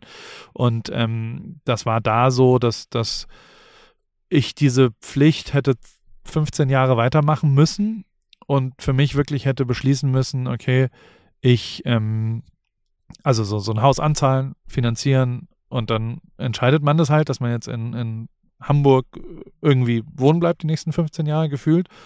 Ähm, und auch das, also meine Eltern haben mein ganzes Leben äh, zur Miete gewohnt und, und haben nie daran geglaubt, dass man dieses Haus kaufen sollte, weil es ähm, ähm, jetzt inzwischen ähm, hat meine Mutter sich da nochmal umentschieden, aber ähm, äh, ich bin aufgewachsen mit, wir können hier ausziehen übermorgen. Und das fand ich eigentlich einen charmanten Gedanken, dass man nicht so fest gezwungen ist, äh, zu wissen, was passiert. Zumindest in meinem Leben hat mir das geholfen, eben nicht so langfristig zu denken, weil ja. ich glaube, langfristiges Denken hat mir zumindest, äh, macht, glaube ich, Angst einfach, weil, weil ich weiß nicht, was ist in drei Jahren, aber ich kann beurteilen, was in drei Tagen ist, so irgendwie für mich. Aber das, also jetzt driften wir ein bisschen ab, aber ähm, wir haben damals gesagt, wollen wir entweder sesshaft werden und wissen, wo wir 15 Jahre bleiben und auch wissen, was ich 15 Jahre beruflich mache, wahrscheinlich, oder wollen wir das Geld nehmen und ein Abenteuer machen und, mhm. und das Zweite haben wir getan und, und ich, ich bin nicht wegen, also Glaub mir mal, hier äh, hat niemand nach Paul Ripke als Fotografen äh, auch nur annähernd gefragt. Also als ich hier rübergegangen bin, war ich eher so, ich mache jetzt hier auch eine Hochzeit und also fotografiere auch eine Hochzeit oder fotografiere auch Bewerbungsbilder, ist mir total scheißegal. Das Geld, was wir angespart haben, reicht dafür, dass wir hier anderthalb Jahre ungefähr leben können. Wenn ich ein bisschen was dazu verdiene, ist auch cool. Ähm, aber mir ist schon klar, dass du mit den toten Hosen Fußball und Materia nicht besonders weit kommst in deinen Referenzen mhm. in Hollywood, sagen wir es mal ja, so, weißt ja. du? Also so das sind und das war auch, also ich war in, in Frankfurt an der Bo Botschaft ähm, ähm, beim, beim Visumstermin, da musst du dann äh, vorstellig werden und, und, und redest mit dem Menschen, der dir das Visum gibt, ein, ein Officer, äh, ein, ein Mitarbeiter der amerikanischen Botschaft. Und der hat dann einfach nur gesagt, ey, ist alles super und, und sieht auch alles toll aus und Zahlen sind gut und ist richtig vorbereitet und so. Und ähm, ich verstehe nur nicht, Sie sind doch, also Sie, Sie, Sie sind ein deutscher Fotograf, der in Deutschland hoch erfolgreich ist, so sieht es zumindest aus, aber keine Chance hat, in Amerika erfolgreich zu sehen. Warum machen Sie das? Warum wollen Sie überhaupt nach Amerika? Das ist doch nicht, also so, so, so er nimmt es, und das, damit hat er total recht. Also Fotografie und all diese Sachen, die ich da gemacht habe, die leben ja total auch von, von Networking und von ja. Leuten, von Kontakten, die man kennt und, und was auch immer und gar nicht so sehr von, vom Foto und von, von dem Produkt. Also so, das ist eine der Trugschlüsse, dass ganz viele 20-Jährige, glaube ich, oder ich dachte das auch mit 20, das beste Foto ist da relevant. Nee, die, das Vertrauen und die Problemlösung und, und der Kontakt und der Ablauf und die Rechnungsstellung und mhm. all solche Sachen sind über Folgeaufträge entscheidend und vor allem auch ganz schön viel Glück. Und, ähm, und aber natürlich hilft es, wenn du, wenn du in Deutschland unterwegs bist, wo du ein Gespräch eröffnen kannst mit, ich bin übrigens der Typ, der vielleicht diese Fotos, die du schon mal gesehen hast, gemacht hast, dies, das. Und ähm, das kann ich hier nicht führen. Also hier ist tatsächlich jedes Gespräch in Amerika ist, yes, and I was, uh, you know, soccer. Und dann sagen die, no. Hm. Und dann ist es vorbei, das Gespräch. Und dann kann ich auch nicht punkten, dass ich in Rio echt tolle Fotos gemacht habe. Und das hat mir aber auch wiederum gut getan. Aber was ich sagen wollte, das war eine private Entscheidung. Und dann haben wir einfach gesagt, wir wollen, dass unsere Kinder mhm. ähm, mal Englisch sprechen, dass wir mal, und wir haben so zwei, drei Sachen, also wir haben, die, die haben nur einen, einen Koffer mitnehmen dürfen. Die, äh, also wir sind jetzt nicht mit Containern umgezogen und so weiter. Also auch die materielle Bewertung von. Dingen haben die ganz gut gemacht. Und ehrlicherweise, ich bin relativ stolz drauf, dass zumindest zwei der Kinder, die den Umzug mitgemacht haben, einmal wirklich spüren konnten, dass du neue Freunde findest, dass du eine neue Sprache lernen kannst, eine andere Kultur auch stattfinden kannst und ähm, das wollten wir denen beibringen. Und ich glaube, das zumindest ist, äh, ist aufgegangen, weil sie bei Null angefangen haben. Die waren, also meine Tochter war mit allen Hispanics in der äh, Englisch-Fremdsprachen-Klasse äh, und so weiter und ähm, hat sich da durchgekämpft und spricht jetzt hundertmal besser Englisch als ich. Und das wiederum ähm, hoffe ich, ist noch ein paar Mal so in ihrem Leben, dass sie merkt, dass sie zumindest keine Angst davor hat, äh, so eine Entscheidung zu treffen, sondern, sondern dass, dass sie mutig genug und vertrauensvoll an, an, an ihre eigenen Fähigkeiten geht und, und sagt, ich mache sowas. Und das, das wollten wir erreichen und das hat geklappt und jetzt ähm, äh, sind dann drei, vier Sachen zufällig passiert, die ganz gut sind und, und jetzt kann ich ganz gut leben und wir, also im Moment wollen wir auch hier bleiben nächstes Jahr und was danach ist, keine Ahnung. Weiß ich nicht. Unter dem Aspekt, was ist denn der Unterschied für dich zwischen Heimat und Zuhause? Äh, äh, äh, Heimat und Zuhause. Also zu Hause ist da, wo ich wohne. Mhm. Zu Hause ist äh, hier in Newport Beach gerade und, und die Heimat wäre wahrscheinlich das äh, Heidelberg, Kurpfalz. Die Kurpfalz. Also so da, wo ich halt aufgewachsen bin, würde ich jetzt mal. Also für mich, aber ja. Genau, ich frage dich ja. genau. Und das wäre, äh, in, genau, das wären die zwei Begriffe. Und du bist ja auch immer noch sehr heimatverwurzelt. Also du hast ja, obwohl du eben in LA wohnst, auf einem anderen Kontinent, andere Zeit, ähm, kooperierst du ja wirklich immer wieder mit Heidelberg. Das heißt, du hast seit kurzem mit äh, Socks für Snox, das Socken-Startup aus Mannheim, mit denen kooperierst du und ähm, hast ja auch deinen Unternehmenssitz von deinem Modelabel Pari hier. Textilien sind das. Mode ist, ist ein großes Wort. Ähm, Textilien. Die, die, ähm, ja, das sind Hoodies, also äh, darf man jetzt auch nicht, ich bin jetzt kein Modedesigner. Ähm, die, ja, also klar, ich, ich finde ich find das interessant. Ich finde eher so interessant so Sachen wie, okay, cool, mein Schwager, der hat so ein Eiscafé und dies und das in Wieblingen und, ja. und wie so ich finde die Zeit interessant. Ich glaube schon, dass jetzt also ich glaube, du musst nicht mehr weg aus Heidelberg und du, du kannst durch, also du musst nicht mehr zu den Meetings nach Hamburg. Das ist eine sehr positive Sache an Covid, dass du auch mal, dass, dass glaube ich, der, der, ja, die Entwicklung sich beschleunigt hat dass die physische, äh, äh, ja, dass man, dass man da bei jedem Meeting sein muss und, und sondern dass man, dass man eben auch in Heidelberg wohnen kann. Und ich finde schon auch, also ich habe drei, vier Leute in meinem Umfeld, die auch so, also einer ist nach Rheinhessen gegangen, einer meiner ehemaligen Assistenten und arbeitet hoch erfolgreich von dort, weil es eigentlich egal ist, ob du aus Hamburg oder aus Heidelberg anreist, wenn man mal ehrlich ist. Ja. Ähm, aber vielleicht Heidelberg schöner ist zum, zum Wohnen, so, wenn mhm. das für dich äh, so ist. Ähm, und ähm, das, das habe ich als 20-Jähriger anders gesehen. Da dachte ich, wenn du Fotograf sein willst, dann musst du in Hamburg sein. Ja, an irgendeinem Punkt musst du, glaube ich, wenn du gute Objekte haben willst. Aber es ist, glaube ich, einfacher jetzt auch da noch zu bleiben. Und das finde ich sehr, sehr charmant, dass da, dass da neue Sachen da sind. Und, und also grundlegend mache ich, mache ich dieses, das E-Com, also es ist ein, ein, ein, eine Internetfirma sozusagen, die die Klamotten im Internet verkauft. Und äh, da haben wir drei Angestellte und die sitzen alle drei im, im, äh, in einem Büro in Neunheim, in meinem Elternhaus, habe ich das untere Stockwerk von meiner Mutter ge, gemietet, was riesen nervig ist, dass sie Vermieterin und Mutter ist in einem. Und da muss ich immer, also das, das ist das bescheuert bescheuertste, wenn man Wirklich? so sagen muss, was ist denn mit der Kaffeemaschine und wo ist denn jetzt, oh Gott. Aber ähm, grundlegend ist es ein ganz gutes Setup, weil wenn ich nach Hause komme, ist da mein Büro. Ähm, Fakt ist, seit ich diese Firma da habe, was keine Ahnung, anderthalb Jahre jetzt ist oder sowas, mhm. ähm, war ich genau einmal da. Also es war auch jetzt mhm. nicht so, da hat die Nicht-Reisefähigkeit von Covid äh, durchaus dazu geführt, dass das vielleicht auch nicht die schlauste Idee war, weil die hätten auch alle einfach zu Hause sitzen können. Aber ich glaube schon, dass das Sinn macht, dass, dass Leute da, da ja, und, und also ich, ich habe da, ähm, ähm, ja, die, die, ich, ich finde es ich fand das schon immer interessant, da, da ich habe den, ich habe den großen Vorteil, dass, dass ich ja wirklich sehr, sehr gute Bewerbungen kriege, wenn ich irgendwas ausschreibe. Und deswegen mhm. ähm, kann ich mit wirklich hoch motivierten Leuten, die, die interessante äh, und, und vor allem Einsatz, also die, die wirklich äh, ja, Leidenschaft mitbringen in dem, was sie tun und muss nicht mich rumschlagen mit Leuten, die eigentlich nicht da sein wollen, so, sondern ähm, und das, das rechne ich hoch an und das ist ähm, ähm in Heidelberg auch sehr, sehr schön, weil, weil, weil ich äh, da wirklich drei gute Leute sitzen habe, die die engagiert einfach äh, Bock haben, das zu tun und, und wo ich, wo ich, also die ich, ich, ich muss die immer zwingen, dazu Urlaub zu nehmen, weil sie eigentlich gar keinen Urlaub machen wollen, so und so weiter. Also es ist eigentlich ganz geil. Und grundlegend auch die ganzen, die, also ja, ich bin halt immer in Heidelberg, wenn ich in Deutschland bin, mal kurz. Meine, wir, meine Frau und ich, wir kommen beide aus Heidelberg, sie kommt aus Kirchheim, ich aus, äh, aus Heidelberg und die, ähm, deswegen sind wir immer äh, einmal in Heidelberg. Meine Mutter wohnt da noch, ihre Eltern wohnen da noch und ähm, wir, ich finde es auch ganz angenehm, da mal ja, ob das jetzt mit Snox ist oder, keine Ahnung, Speyer fand ich irgendjemanden gut oder Pure Lay haben wir auch was gemacht. Also ich finde es ja ganz charmant, was da so also noch vor acht Jahren habe ich die Metropolregion Rhein-Neckar ziemlich verarscht. Also so, da muss ich echt sagen, so dieses, dieses Gelaber von wir müssen uns nicht verstecken. Die Ölk fährt im Kreis, da kommst du überall hin, da musst du nicht nach äh, Berlin. Das habe ich eher so als Verarschung gemacht. Ja. Inzwischen ist es ja tatsächlich so. Also ja. es ist Fakt, dass du äh, äh, einfach fast alles hast zur Verfügung. Ich finde die Entwicklung, die Heidelberg oder auch Mannheim genommen hat, äh, wirklich beeindruckend und mega geil. Und ich merke schon, dass, dass da auch, also auch an Bewerbungen, an Leuten, die, die hier sind. Das ist voll geil. Also es sind richtig coole, mega smarte, ausgebildete, engagierte Leute, die sich da bewerben und die einfach hier in, in der Kurpfalz wohnen. Ähm, und das ist total viel wert, glaube ich. Inwiefern verfolgst du das dann, wenn du sagst, da diese Entwicklung, die stattgefunden hat? Also jetzt gerade, nennen wir es mal, auch wenn du es nicht magst, die Entwicklung der Kultur- und Kreativwirtschaft, weil so ein Zocken-Startup.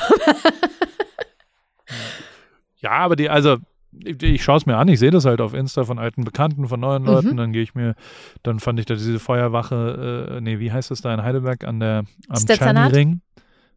Genau, das so sowas äh, sehe ich natürlich und gehe dann mhm. hin und gucke es mir an und lerne dann da Leute kennen und was auch immer. Ist, also solche Sachen finde ich geil. Oder die Heinsteinwerke, glaube ich, die, mhm. das ist jetzt auch schon wieder zehn Jahre her, aber dass so Sachen passieren, finde ich schon sehr, sehr beeindruckend und, und geil. Und, und da ist natürlich ja, auch die Tätigkeit der Universitätsstadt äh, äh bestimmt, also so, so, ich glaube, äh, so Sachen wie Karlstor Bahnhof und ähm, Halle 02 und so weiter sind wirklich hoch positive Sachen, finde ich, ähm, die, die gerade in, in der Musik und so weiter alle, alle dazu geführt haben, dass, dass jeder Musiker, egal wo, weiß, was Heidelberg ist. So, ähm, so haben das schon mal gehört und, und äh, wenn sie nicht wissen, was Heidelberg, dann haben sie mal in, in Mannheim gespielt, in der Feuerwache oder was auch immer. Also das ist schon ähm, ein sehr, sehr wichtiger Bereich ähm, und, und das, das äh, äh, sehe ich natürlich, wenn, wenn halt, ja, egal wo ich arbeite, fällt da immer wieder irgendwie eine, eine, eine ja, ich, ich kriege das einfach mit, dass sich mhm. da was Neues entwickelt. Und ich finde auch gerade,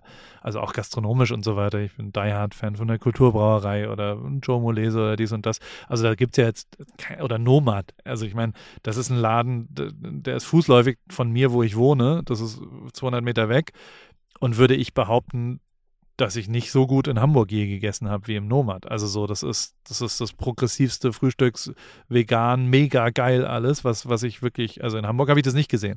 Aha. Und ähm, das finde ich dann immer, und also ich schleppe da jeden hin, der in Heidelberg mich besucht und dann sind alle immer fassungslos und sagen, sowas gibt es hier. Also äh, äh, viele Leute erwarten, glaube ich, dann doch mehr äh, lokal und sehr viel mehr äh, Provinz und sind dann überrascht, wie wenig Provinz eigentlich dann doch da ist. Und also so geht es mir auch, dass ich teilweise mir denke, oha, also bei den, keine Ahnung, wie heißen die Kaffee, Coffee Lovers oder sowas in Heidelberg, wo, ja. ich dann so denke, okay, crazy, das, das ist äh, ein Level an Kaffeekunst, das ist, äh, das musst du erstmal hinkriegen und so weiter. Das finde ich. Und der also schmeckt da, auch noch. Also das, ich ja. habe in Berlin gewohnt Total. und da denkt man Kaffeekunst, ja, aber ähm, dass der tatsächlich auch so schmeckt, also muss ich sagen, die Heidelberger Kaffees können echt was, ja. Total. Und das gleiche ist ja in Mannheim und, und, ja, und, genau. Äh, ja. Ludwigshafen ja. vielleicht jetzt nicht, aber äh, da war ich jetzt nicht so oft, deswegen, da, da, da, kann ich nicht mitreden. Vielleicht ist es da sehr, sehr schön. Bei Apache. Kommt ihr nicht aus Ludwigshafen? Mannheim, Mannheim, Mannheim. Mannheim, okay. Ich dachte, das war Ludwigshafen. Okay. Quadratestadt. Also äh, ursprünglich, meines Wissens kommt er aus Mannheim. Ja, Aber du das ist ja nur durch der Kreativwirtschaft-Podcast wirst es ja wissen. Richtig. Am besten beantwortet er das Merkst auch du, wie mal ich den selber. Einsatz einfach nur, ich Ja. habe den, den Einsatz einfach nur erhöht für dich, ne? Kein Problem. Wenn du jetzt falsch liegst, dann, dann ist es ein, ein Wenn ich jetzt falsch Einsatz. lieg, Dann- Lade ich dich auf einen Kaffee im Nomad ein, wenn du wieder da bist. oh, ich google mal kurz. Ja, google mal. Apache, Wikipedia. wenn, was ist, Und wenn du falsch liegst, Paul? Frage Wenn, mal wenn du falsch liegst, was dann? Dann, ähm, Beantworten, bevor du die Antwort gelesen hast. Achso, weiß ich noch nicht. Der, dann, dann zahle ich beim Nomad natürlich. Also wikipedia.de, äh, Apache. Jetzt bin ich gespannt. So. Apache Sprache, Apache, das ist natürlich dumm. Wie Apache Rapper? Vielleicht musst du Rapper wie- Was man denn da jetzt an? Apache Rapper. Wie, wie Oder gibst das? Apache Mannheim ein. R- Ich lasse dich ein bisschen suchen, weil wenn ich Apache, Apache eingebe, der ist tatsächlich gebürtig, du hast recht, aus Ludwigshafen. In Ludwigshafen geboren und aufgewachsen. Aber sein, äh, die meisten seiner Musikvideos, er ist unterwegs als Mannheimer Rapper. Und die meisten seiner Musikvideos wurden auch in Mannheim gedreht. Also Haben wer jetzt beide recht? Was gibt sagt Nomad uns jetzt einen K Max? Max, was sagst du? Max muss jetzt auf, auf Paul oder auf äh, dich zeigen. Max, wer, wer liegt richtig? Paul oder ich? Paul. So. Ah! Du liegst richtig, Okay. sagt er. Du zahlst. Ich Das ist okay, ich einen zahl den Avocado-Toast, einen Kaffee. Ginger Shot und zwar einen harten Ginger Shot, einen Kaffee Latte und die haben mega geilen Kuchen im Nomad. Das ist tatsächlich, das ist das Einzige, was nicht so super healthy ist, lohnt sich aber die Sünde. Und zwar, da nehme ich vier Stück Kuchen, weil ich es kann. Okay. Und ansonsten hätte ich gesagt, Spaghetti-Eis bei okay, cool. Ja, Spaghetti Eis bei okay cool ist auch gut. Aber ähm, Ja, wir stimmt, Max Nomad. gerade Gleichstand. Wir, wir, wir diskutieren das noch aus, ja. ähm, Vielleicht zahle ich den Ah. Nachtisch. Im neuen okay cool, es gibt einen zweiten bald. Mit Paris Auch Showroom uh, in der Altstadt. mit Show äh, in der Altstadt, weil aktuell ist dein Showroom ja in der Mönchhofstraße in Neuenheim, ne? Korrekt. Das ist aber nur der interne Showroom. Das ist der, der, da werden Leute eingeladen und da kann man auch mal vorbeikommen, aber da haben wir dann einen externen, wo jeder, egal wann, egal wo. Momentan läuft das eh nicht anders. Momentan ist ähm, Covid, da sind das alles quasi interne Showrooms, Genau, zu denen du eingeladen werden musst. Terminvereinbarung. Nur nach Terminvereinbarung ist ja, glaube ich, der deutsche Richtig. Begriff dafür. Nur nach Äh, Terminvereinbarung. ähm, äh, nein, das heißt äh, Click and Meet. Oh Gott. So heißt das hier. Ähm, Ja. wa- Was kann man denn, wenn du sagst, es sind Textilien, bevor ich wieder sage Mode, ähm, was Ja. kann man in deinem internen oder auch bald in deinem externen Showroom dann sehen? Die Klamotten, da, da hängen die dann, wenn man die mal anfassen will, wenn man die mal anziehen will, dann kann man die da anziehen. Man kann aber nichts kaufen. Das ist nämlich, also äh, das logistisch hinzukriegen, dass man da Sachen kaufen kann, ist quasi unmöglich. Wir sind halt so Mhm. aufgestellt und wir haben auch eine Preispolitik, die, ähm, also keine Ahnung, wir verkaufen Hoodies für 65 Euro, die in der Herstellung 32 kosten oder sowas. Und Mhm. äh, wenn du das in den Einzelhandel bringen würdest, dann kannst du es nicht mehr verkaufen für 65 Euro. Und ähm, Mhm. der, ich glaube da irgendwie dran, dass auch ein bisschen was broken ist in dem System, wenn, wenn, äh, ja, keine Ahnung, ähm, manche Produkte für 2 Euro hergestellt werden und für 40 verkauft werden, dann Ja. ähm, und ich glaube auch daran, dass so Sachen wie Sport Bredel zu Recht pleite gegangen sind. Also weißt du, so, so, so schade wie es ist, aber Ich die haben halt irgendwie nicht nachdenken. mehr, ja, sie, sie äh, haben halt nicht das angeboten, was man noch braucht, so, so und, und äh, Ja. das sind die negativen Seiten an, an schlechtem Timing. Aber die Zeiten verändern sich halt und, und äh, da, da kann man hundertmal darüber sich beschweren, dass das früher alles viel besser war und die kleinen Läden und was auch immer. Aber wenn die Menschen nicht in die kleinen Läden wollen, dann wollen sie nicht in die kleinen Läden. Das hat schon einen Grund, warum Amazon so groß ist, weil halt, und, und ich finde es Ja. irgendwie falsch, da dann so denken, ja, ich muss jetzt hier und, und halt doch fest und dann gibt es bald keine kleinen Läden mehr. Ja, dann gibt es halt keine kleinen Läden mehr. Du kannst ja nicht, also da musst du, da gibt's, aber das ist dann, da gibt es jetzt einen polemischen Mhm. Abkürzungsweg, da musst du nach Nordkorea. Da ist es anders. Da gibt es keine, aber überall sonst auf der Welt ist es ja leider so, dass du dich schon ein bisschen danach richten musst, ob das irgendjemand interessiert, was du da tust. Und nicht einfach sagen kannst, aber das haben sich doch die letzten 20 Jahre hat es jemand interessiert, deswegen sollte man das jetzt nochmal weitermachen. Aber das, da bin ich auch ein bisschen kapitalistisch angehaucht. Nicht nur ein bisschen. Ich lasse das einfach so stehen und äh, gehe eiskalt zu einer anderen Frage. Ähm, du hat, hast ja wirklich mit ganz Großen gearbeitet. Du hast gesagt, Niki Lauda, der hat dich geprägt, der, ich nenne es jetzt vielleicht sogar mal inspiriert.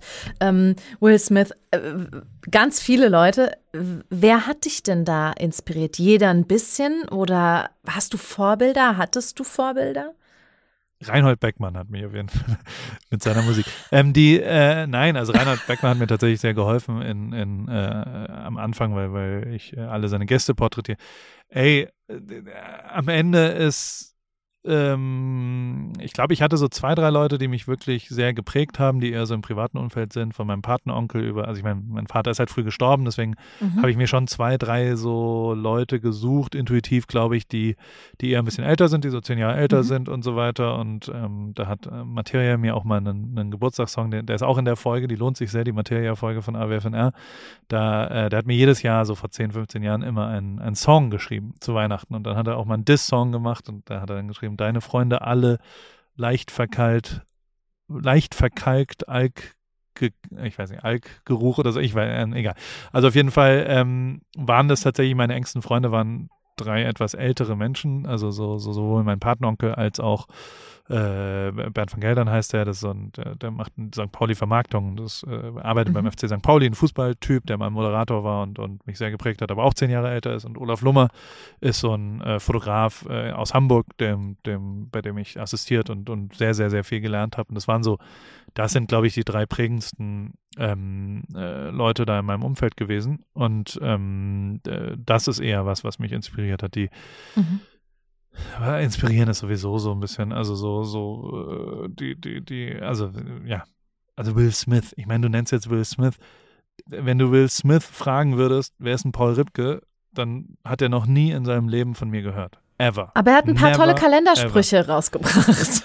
ja, aber er wird, also ich meine nur damit, dass, dass der, der ja. also auch wenn ich mit dem zwei Tage gearbeitet habe, hat er keine Ahnung mehr, wer ich bin. Und ich finde, äh, solange das so ist, kann man auch jetzt wirklich nicht erzählen, ja, der hat mich wirklich inspiriert oder was auch immer. Ähm, also ja, es gab ich viele recht, Leute, wobei, die mich beeindruckt haben, aber ähm, ähm, die Liste ist lang an Leuten. Also fairerweise ist ja das Schöne am Fotograf oder Videograf sein, dass man, dass man meistens doch Leute, die in dem, was sie da tun, ganz gut sind, abbildet.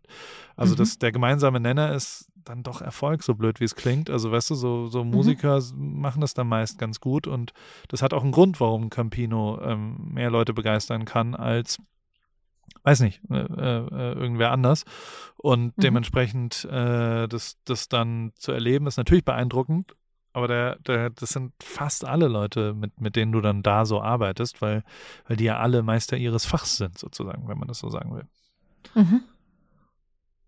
Wobei ich auch glaube, also diesem deiner Zeiteinstellung würde ich widersprechen. Ich glaube, es gibt Menschen, mit denen kann man zehn Jahre gearbeitet haben und man hat irgendwie nichts hinterlassen und man kann mit Menschen zwei Tagen gearbeitet haben und kann da doch was hinterlassen haben. Ja, ja, klar, bestimmt. Aber also im Fall von Will Smith kann ich dir Nicht. garantieren, ja. dass ich keinen Eindruck hinterlassen habe.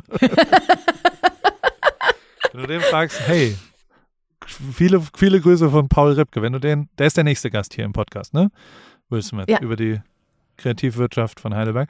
Und da Richtig. kannst du ihm herzliche Grüße von mir sagen und dann wird er sagen, Hu? und äh, wird nicht wissen, wer ich bin. Deswegen. Und so lange, also. Äh, doch, spätestens, wenn er dann mit uns, wenn er auch die Wette über Apache verliert und mit uns im Nomad sitzt. Ja. ja er sagt Apache, the guy from Ludwigshafen, right? Naja, wir driften ah, ab. Ich. ich muss auch zu meiner Schande gestehen, ich habe nicht einmal Spillover tatsächlich gesagt, obwohl in ja. ganz, ganz vielem, in dem du hm, ähm, was du erzählt hast, kommt es einfach drin vor. Also diese überschwappenden Ideen und kreativen Leistungen, das neue Hate-Wort, auf andere Branchen und Bereiche. Und das hattest du ja, also schon allein und die sagen, dass du dem folgst, zu sagen, hey, ich mache erstmal Dinge, die Spaß machen. Und du denkst ja gar also mein Gefühl jetzt nach unserem Gespräch ist, du denkst ja gar nicht so in Konzepten und in Trennung. Bei dir ist das ja ein fließender Übergang sowieso schon. Ja. Und aber genau so ist es ja. Also, so blöd wie es klingt, wenn du jetzt 17 bist, dann es gab nie eine Zeit, in der es einfacher war, das zu werden, was du werden willst. Also so blöd wie, also ist auch ein dummer Kalenderspruch, aber es ist ja tatsächlich so, dass die, dass die externen Grenzen fallen. Aber dadurch werden die intern wichtiger, so blöd. Also auch das ist, weißt du, also vor, vor zehn Jahren musstest du ja nur einmal von Justin Bieber oder vor fünf Jahren, wenn Justin Bieber deine Klamottenmarke einmal getragen hat, dann war das durch ja. und dann ist alles gut. Das maximale Gegenteil ist jetzt. Also wenn Justin Bieber heute Paris anzeigt, dann gibt es ja keinen, also es ist einfach egal. Ist wirklich mhm. richtig egal.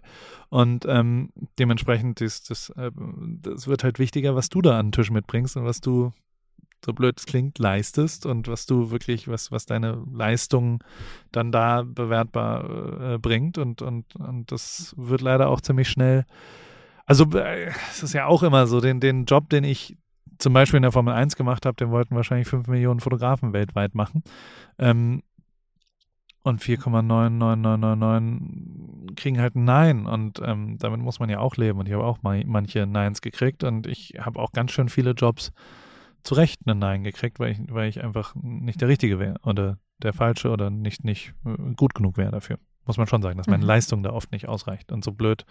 Man denkt ja dann immer, ja, aber ich und ich traue. Also es gibt keine einzige Bewerbung in den letzten elf Jahren, wo nicht jemand sich als leidenschaftlicher Fotograf bezeichnet hat, bei mir zum Beispiel. Und ähm, so blöd es klingt, das ist halt ein sehr relativer Begriff. Also ähm, 99 Prozent der Leute stelle ich ja dann nicht an, weil ich nicht glaube, dass deren Definition von Leidenschaft mit meiner Definition Deine. von Leidenschaft ähm, übereinstimmt. Und dass, dass ich, ich gönne denen dann, dass sie denken, dass sie leidenschaftlich sind. Ich kann aber für mich sagen, wenn das nach meinen messbaren, wie ich mich selber bemesse, dann ist es nicht so.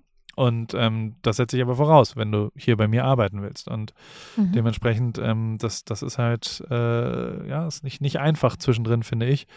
Ähm, weil, und das ist halt auch was, also so, so gerade die Kreativbranche hört echt ganz schön viel auf Schwestern und auf Mütter und auf Freunde und auf Partner und was auch immer. Und das, das ist echt ein ganz schön beschissener Ratgeber, weil ähm, dein Umfeld wird dir immer sagen, dass du richtig, richtig toll singen kannst. Und, und wie oft ich das gehört habe. Ja, und dann, sie sagen alle so, ey, mein Umfeld hat mir gesagt, dass ich toll singen ja. kann. Ja, du solltest, solltest mal jemand anderen fragen teilweise. Ähm, weil es ist ja tatsächlich also es gibt ja einen gemeinsamen Nenner von Leuten, die singen können. So, es gibt mhm. einfach, wenn du 100 Leuten einen zeigst, dann sagen, dann gibt es was, wo Leute sagen, der kann singen. Oder mhm. die kann singen. Und oder die kann nicht singen. So. Und da kannst du nicht mehr sagen, ja, aber meine Mutter sagt doch, ich kann toll singen. Ja, ja. Aber das reicht nicht aus, dass du Sängerin werden wirst. Und damit muss man halt auch mal leben. Und das, das ist halt, und also, und das Gleiche ist natürlich, das ist dann die Pflicht, also so, so, so, äh, als Fotograf brauchst du vor allem Glück, aber du musst auch vor allem gute Fotos machen als, als Voraussetzung. Ohne die guten Fotos hast du gar keine Chance. Also so, so dann brauchst du erst gar nicht versuchen, irgendwas zu machen. Dann bringt dir alles Glück der Welt nicht, wenn du da nicht ein cooles mhm. Foto machst, ist es auch vorbei. Siehst du nach unserem Gespräch äh, Spillover anders? Oder wenn ich dich jetzt nochmal fragen würde, ich sage Spillover, was sagst du? Ich äh, weiß immer noch nicht, was es heißt. Ich habe nicht verstanden, worum es bei Spillover geht und ich habe auch keinerlei äh, äh, Verbindung äh, gezogen aus dem, was ich da so. Also äh, erklär mir mal an einem Beispiel, wo das bei mir eine, eine Rolle spielt. Der Spillover-Effekt. Warte, aber ich gucke ihn parallel auch mal nach, die Definition des Spillover-Effekts, damit mhm. wir über das Gleiche reden. Richtig, ja. Dann okay, lasse ich dann dich das erstmal. Sag mir mal ein Beispiel, wo das, wo uh, Spillover-Effekt ist es. Also.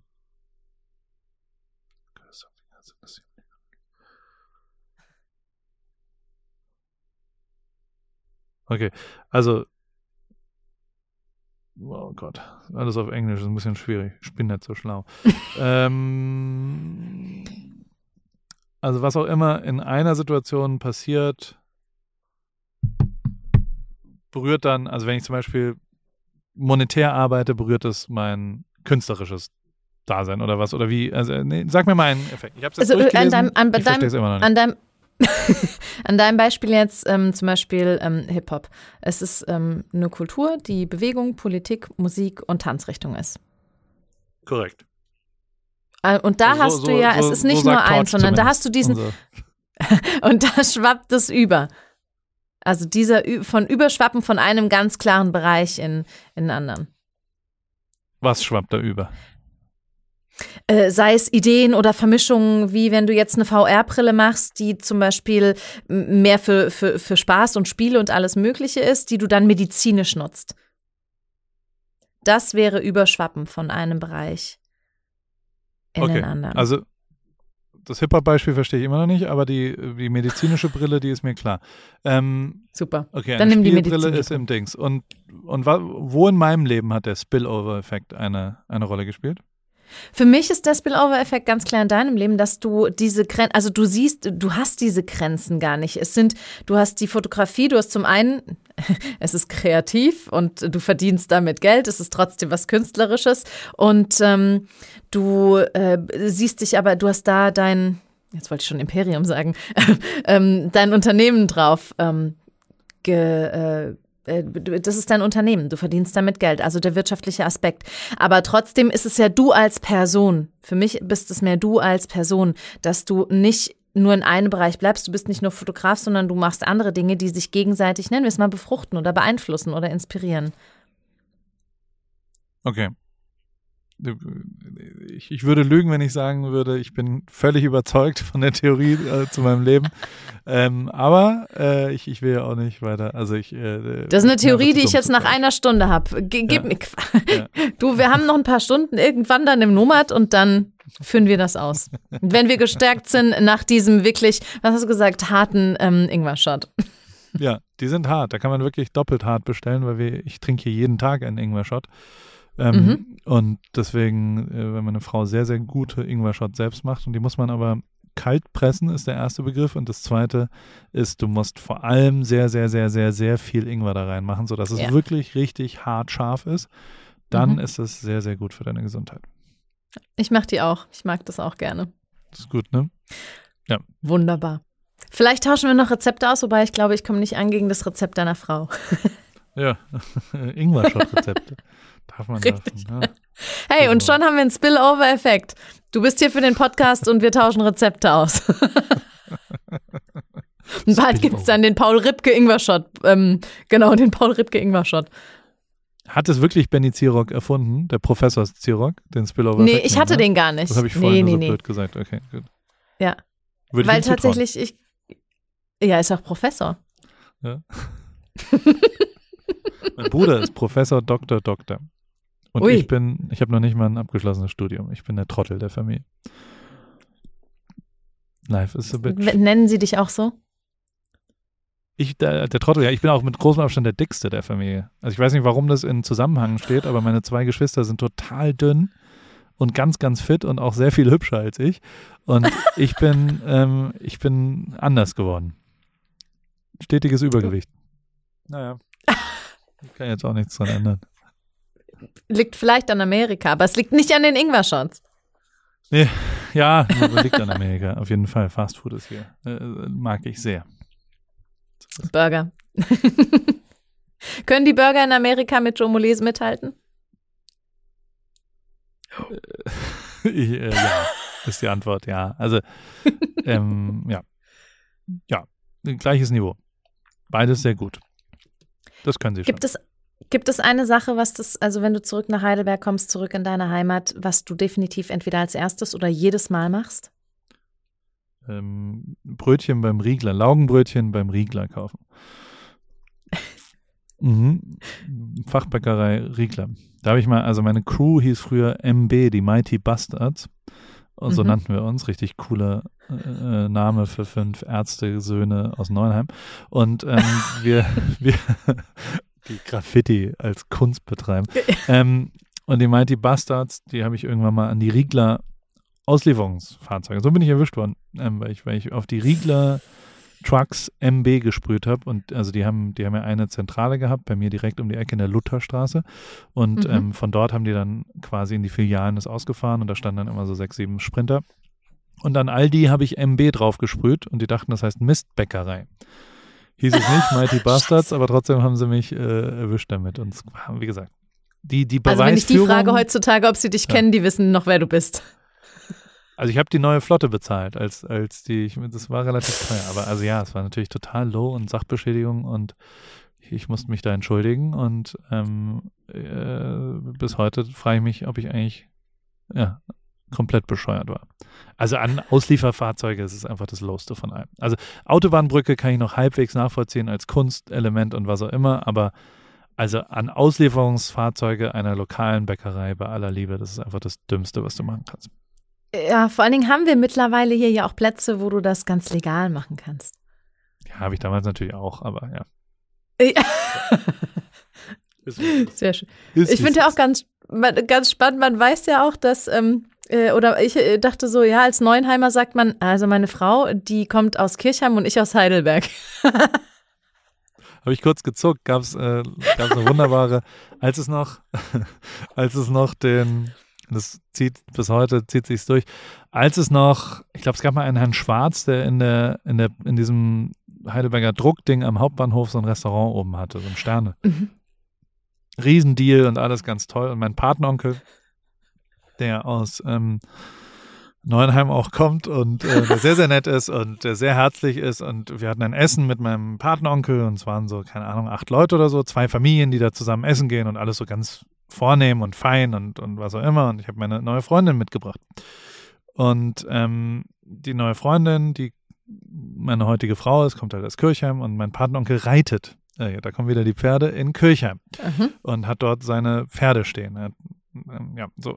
Und ähm, dann sind wir da und dann haben wir so Smalltalk am Anfang während dem Dings und dann habe ich, haben wir am Anfang gesagt, dann war ich so, ja, dann waren wir in Kirchheim, weil wir bei, bei den Eltern von ihr waren erst und dann waren wir da Kaffee trinken und, und waren halt vorhin in Kirchheim. Und mein Partneronkel hat aus voller, echter, massivster, äh, also der, der, der, völlig entrüstet, hat er gesagt, was macht ihr denn in Kirchheim? und dann habe ich gesagt, naja, da, da wohnen die. Und dann war er so, wie kann man denn in Kirche? Also es war so, er war fassungslos darüber, dass auch nur irgendjemand in Kirchheim, und das tut ihm bis heute natürlich, er hat 40 Sekunden danach gecheckt, dass sie halt aus Kirche. Bis dahin dachte er, es wäre meine neue Freundin aus Hamburg und konnte nicht verstehen, wie ich jemanden wenn ich nach Heidelberg gehe, als allererstes Kirchheim zeige. Es war für ihn völlig unerklärlich und diese Entrüstung, die ehrliche, absolute, wie, was ist denn mit dir nicht in Ordnung, Paul? Die, die verfolgt ihn bis heute. Also selbst heute kriegt Kein. er noch ganz deutlich gesagt, äh, und Kirchheim, wie läuft's und so weiter und, und äh, ja, Entschuldigung und so. Es ist also, ja, das war, ähm, äh, deswegen bin ich da vorsichtig mit. Ähm, wie hätte er reagiert, wenn, wenn du Emmertsgrund gesagt hättest?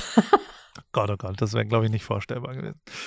Aber äh, was ist im Emmertsgrund? Gibt es denn noch? Was, was, was passiert da aktuell? Ja, ja. Also ähm, Emmertsgrund Boxberg gibt's. Ich glaube, die Lage ist nicht mehr so wie vor 20 Jahren.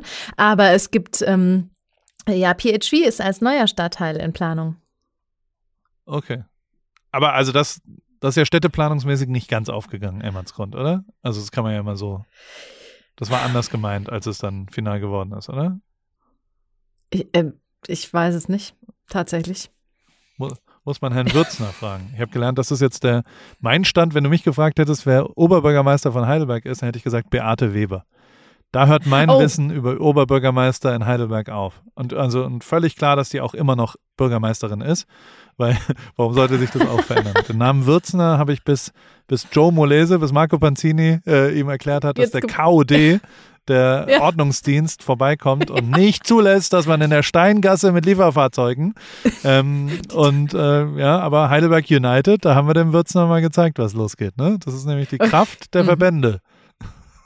Und die hast du, diese Lieferwagen hast du nicht besprayt. nee, habe ich nicht. Die, zum Glück würde ich auch nie. Joe Molese ist das Beste.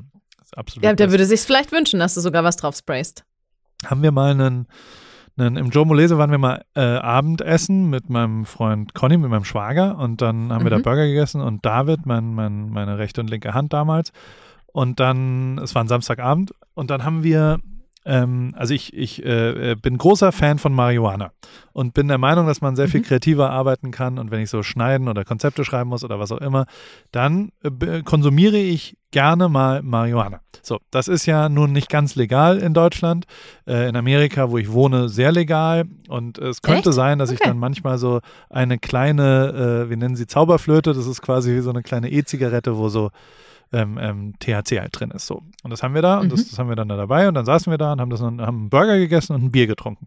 Und am Nachbartisch saß ein junger Mann, der da irgendwie allein saß und Burger gegessen hat. Und dann irgendwann, ähm, nach, nach, nachdem er seinen Burger aufgegessen hat, bin ich dann so rübergerutscht und habe gesagt, sag mal, kommt dein Date nicht oder bist du allein da? Es interessiert mich jetzt, was du da machst. Und er so, ja, nee, er geht immer allein da. Der kam aus Darmstadt und hat da die Sprudel-Lounge oder irgend sowas und, und hat gesagt, er nimmt sich immer vor, dass er in irgendwelche Städte fährt mit dem Motorrad und dann wohnt er irgendwo, cool. hat sich ein Hotelzimmer in Schlierbach genommen und äh, geht dann in den besten Burgerladen der Stadt. Und das hat er jetzt in Würzburg gemacht, in Frankfurt, in Aschaffenburg, in was auch immer. Und jetzt ist halt Heidelberg dran. So. Und dann ich so, ey, wow, mega, ist ja geil. Und wie gefällt er dir? Ja, guter Burger, sehr guter Burger. Und ich so, ja, und, und, und jetzt wollen wir noch ein Bier trinken gehen, willst du dich uns anschließen? So willst du unser Freund sein. Dann sind wir zu viert, macht doch mehr Spaß, gemeinsam das zu machen. Also, ja, okay, ja, klar, klar, hier, ja, ich bin Paul, ich bin Conny, ich bin David und alles so wunderbar.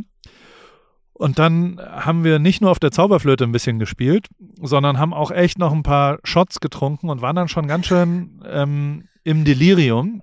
Und in mhm. dem Delirium sind wir dann die Steingasse hoch und äh, in der Heiliggeistkirche war, warum auch immer, eine Tanzveranstaltung vom Nutzinger, weil der Nein. Pfarrer von der Heiliggeistkirche ein Tanzfan ist.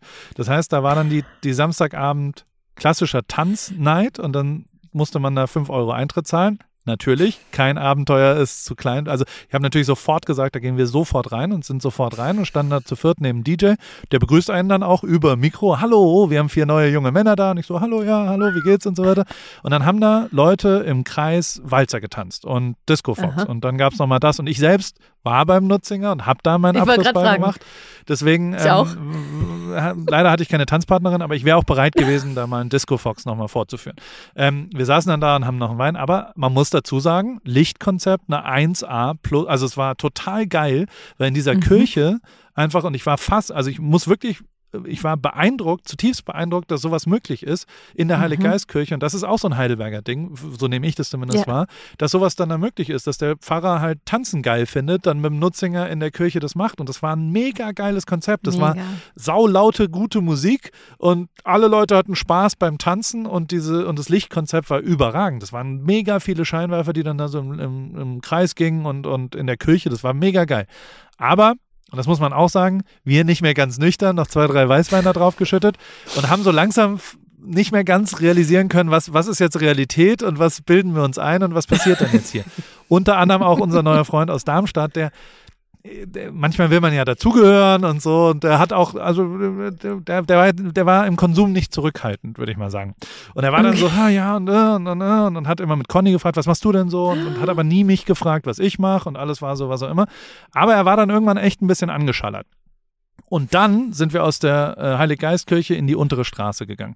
Mhm. Und ich kann dir sagen, die untere Straße ist der einzige, und jetzt wird es ein bisschen eingebildet, was ich jetzt gleich sage, aber ich kann dir sagen, es ist der einzige Ort, auf der ganzen Welt, wo ich vielleicht manchmal ein Foto machen muss, weil Leute mich erkennen. Nur in der unteren mhm. Straße in Heidelberg, weil das der einzige Ort ist, wo vielleicht mal jemand um die Ecke kommt, der sagt, oh, bist du Paul? So und dann und das, obwohl mich jemand, sie können wir ein Foto machen. So ja und ähm, das ist schon in der Palmbräugasse relativ schnell passiert. Und das Gesicht von unserem neuen Darmstädter Freund, der amtlich bekifft, reichlich besoffen, mit seinen neuen Freunden da ist und dass jetzt die ganze Zeit Leute ankommen und Fotos mit einem von dem machen und er nicht versteht, wer das ist. Warum? Und er wusste, der, der konnte nicht mehr abbilden, was hier gerade passiert. Also der war, was ist hier los? Warum, warum kommen wildfremde Menschen und wollen mit diesen Menschen ein Foto machen? Das war für ihn nicht abbildbar. Und es war der größte Abend. Also es war so lustig. Wir sind irgendwann in die Distille und haben uns mit allen verbrüdert, wie es immer läuft und so weiter. Und, und die ganze Zeit in der, in der unteren Straße und im betreuten Trinken und dies und das. Ähm, aber bis heute, äh, äh wenn ich in Darmstadt bin, gehe ich in der Sprudel-Lounge vor. Ich weiß nicht, ob es wirklich Sprudel-Lounge ist. Das ist so ein Getränkeladen, wo es, wo es auch irgendwelches ja, Poetry Slams gibt und so weiter. Aber den fand ich cool, hatte ich einen großartigen Abend und auch ein sehr, sehr guter äh, äh, äh, ja, Joe Molese Burger. Keine Ahnung, warum ich jetzt wieder 17 Minuten irgendeinen Schwachsinn hier reingeschweilt habe. Äh, tut mir leid für, fürs Stehlen der mega. Zeit der Aktiven. Aber überhaupt nicht. Bereicherung. Ähm, gibt es sowas, diese Kneipentour-Manie, gibt es sowas auch in Amerika? Also ich meine jetzt klar ja. nicht, aber Absolut. Mhm. In, doch, hier geht alles wieder auf. Jetzt gerade. Die, die, Bars sind offen in Newport Beach. Ui. Und genau so ist es. Also Newport ist ein bisschen wie Heidelberg. Also da sind, da läuft man von Bar zu mhm. Bar und, und betrinkt sich einfach nur. Allerdings sehr viel früher. Also hier sind die Leute um 16 Uhr schon sternhagelvoll und sind dann um 19 Uhr zu Hause okay. tatsächlich. Also es sind eher so Daydrinker. Können Sie gut in schlafen? Orange County sind, sind alle, ja. Dann sind sie am nächsten Tag wieder am Start. Wird sehr viel Mhm. mehr Day getrunken als, äh, als so diese 2 Uhr nachts noch in eine Kneipe gehen. Das existiert hier nicht. Die Ja. machen alle um 10 zu. Ach, Wahnsinn. Also effizienter. Also bist du wirklich leistungsfähiger am nächsten Tag. Ja, Muss ich schon sagen. kannst du wieder. Und vor allen Dingen für die Leber ist es auch gut. Je früher du anfängst, desto besser kann die Leber es verarbeiten. Also eigentlich direkt morgens schon. So ist es. Cool. Also ich könnte noch Stunden mit dir weiterreden. Ähm, ich würde das tatsächlich, also ich äh, lade dich auf einen, ähm, auf einen Kaffee oder von mir aus auf einen Shot oder whatever ein, wenn du da bist im Nomad und ähm, Nee, nee, nee, vielleicht setzen wir sogar. komplettes, das ist ein komplettes Frühstück Ach so, bei das- Nomad. Das hast, du hast eine Wette Ah. Also Wettschulden sind Ehrenschulden und da werde ich richtig zu lang. Okay. Ich bringe auch noch drei, vier Freunde Oh, okay. mit übrigens. Alles auf deinen Nacken. Oder können Aber wir das nur, als wenn Apache dabei ist. Ja, und kann das, kann das die, die, die Kreativwirtschaft, nee, wie heißt es nochmal? Kulturwirtschaft, Kre- Kreativschaffenden? Kultur- und? Kreativwirtschaft. Ja, die Kultur- und Kreativwirtschaft Heidelberg. Ist es ein EV oder ist es eine Vereinigung? Ist es ein Verband? Was ist es Nee, denn das, eigentlich? nein, das ist von der Stadt. Das ist ein, eine der, der Stellen von Heidelberg. Also von der Stadt. Also eine Institution der Stadt Heidelberg.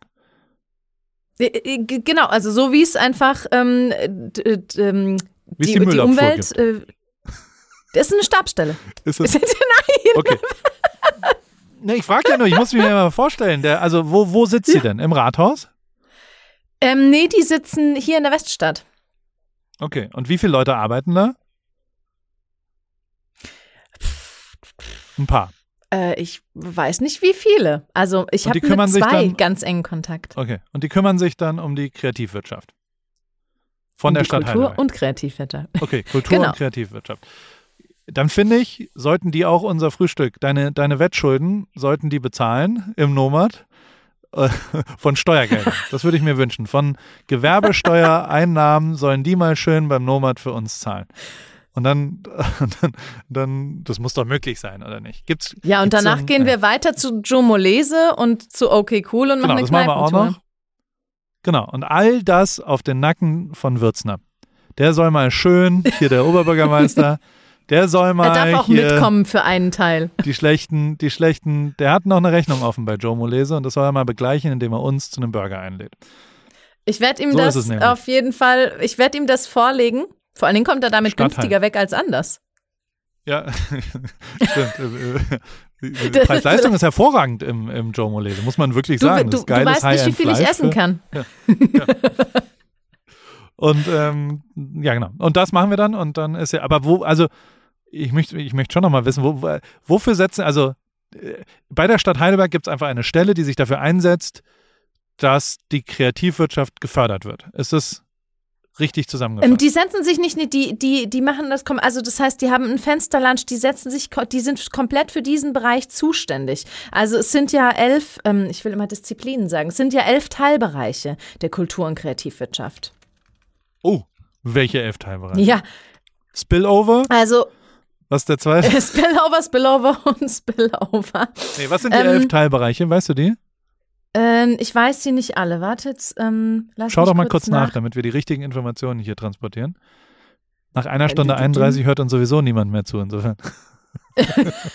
Die- Ich glaube, da, das wird sowieso vorher ein bisschen gekürzt. Also es geht ähm, um, um Fi Hier wird nichts äh, Film. gekürzt. Max, hier wird nichts rausgeschnitten, nur dass das mal klar ist. Der Podcast, wenn jetzt hier nicht in eurem Podcast-Player eine Stunde 31 und 52 Sekunden steht, dann werdet ihr betrogen von der Stadt Heidelberg, vom Kreativ-Kulturwissenschaftsdezernat.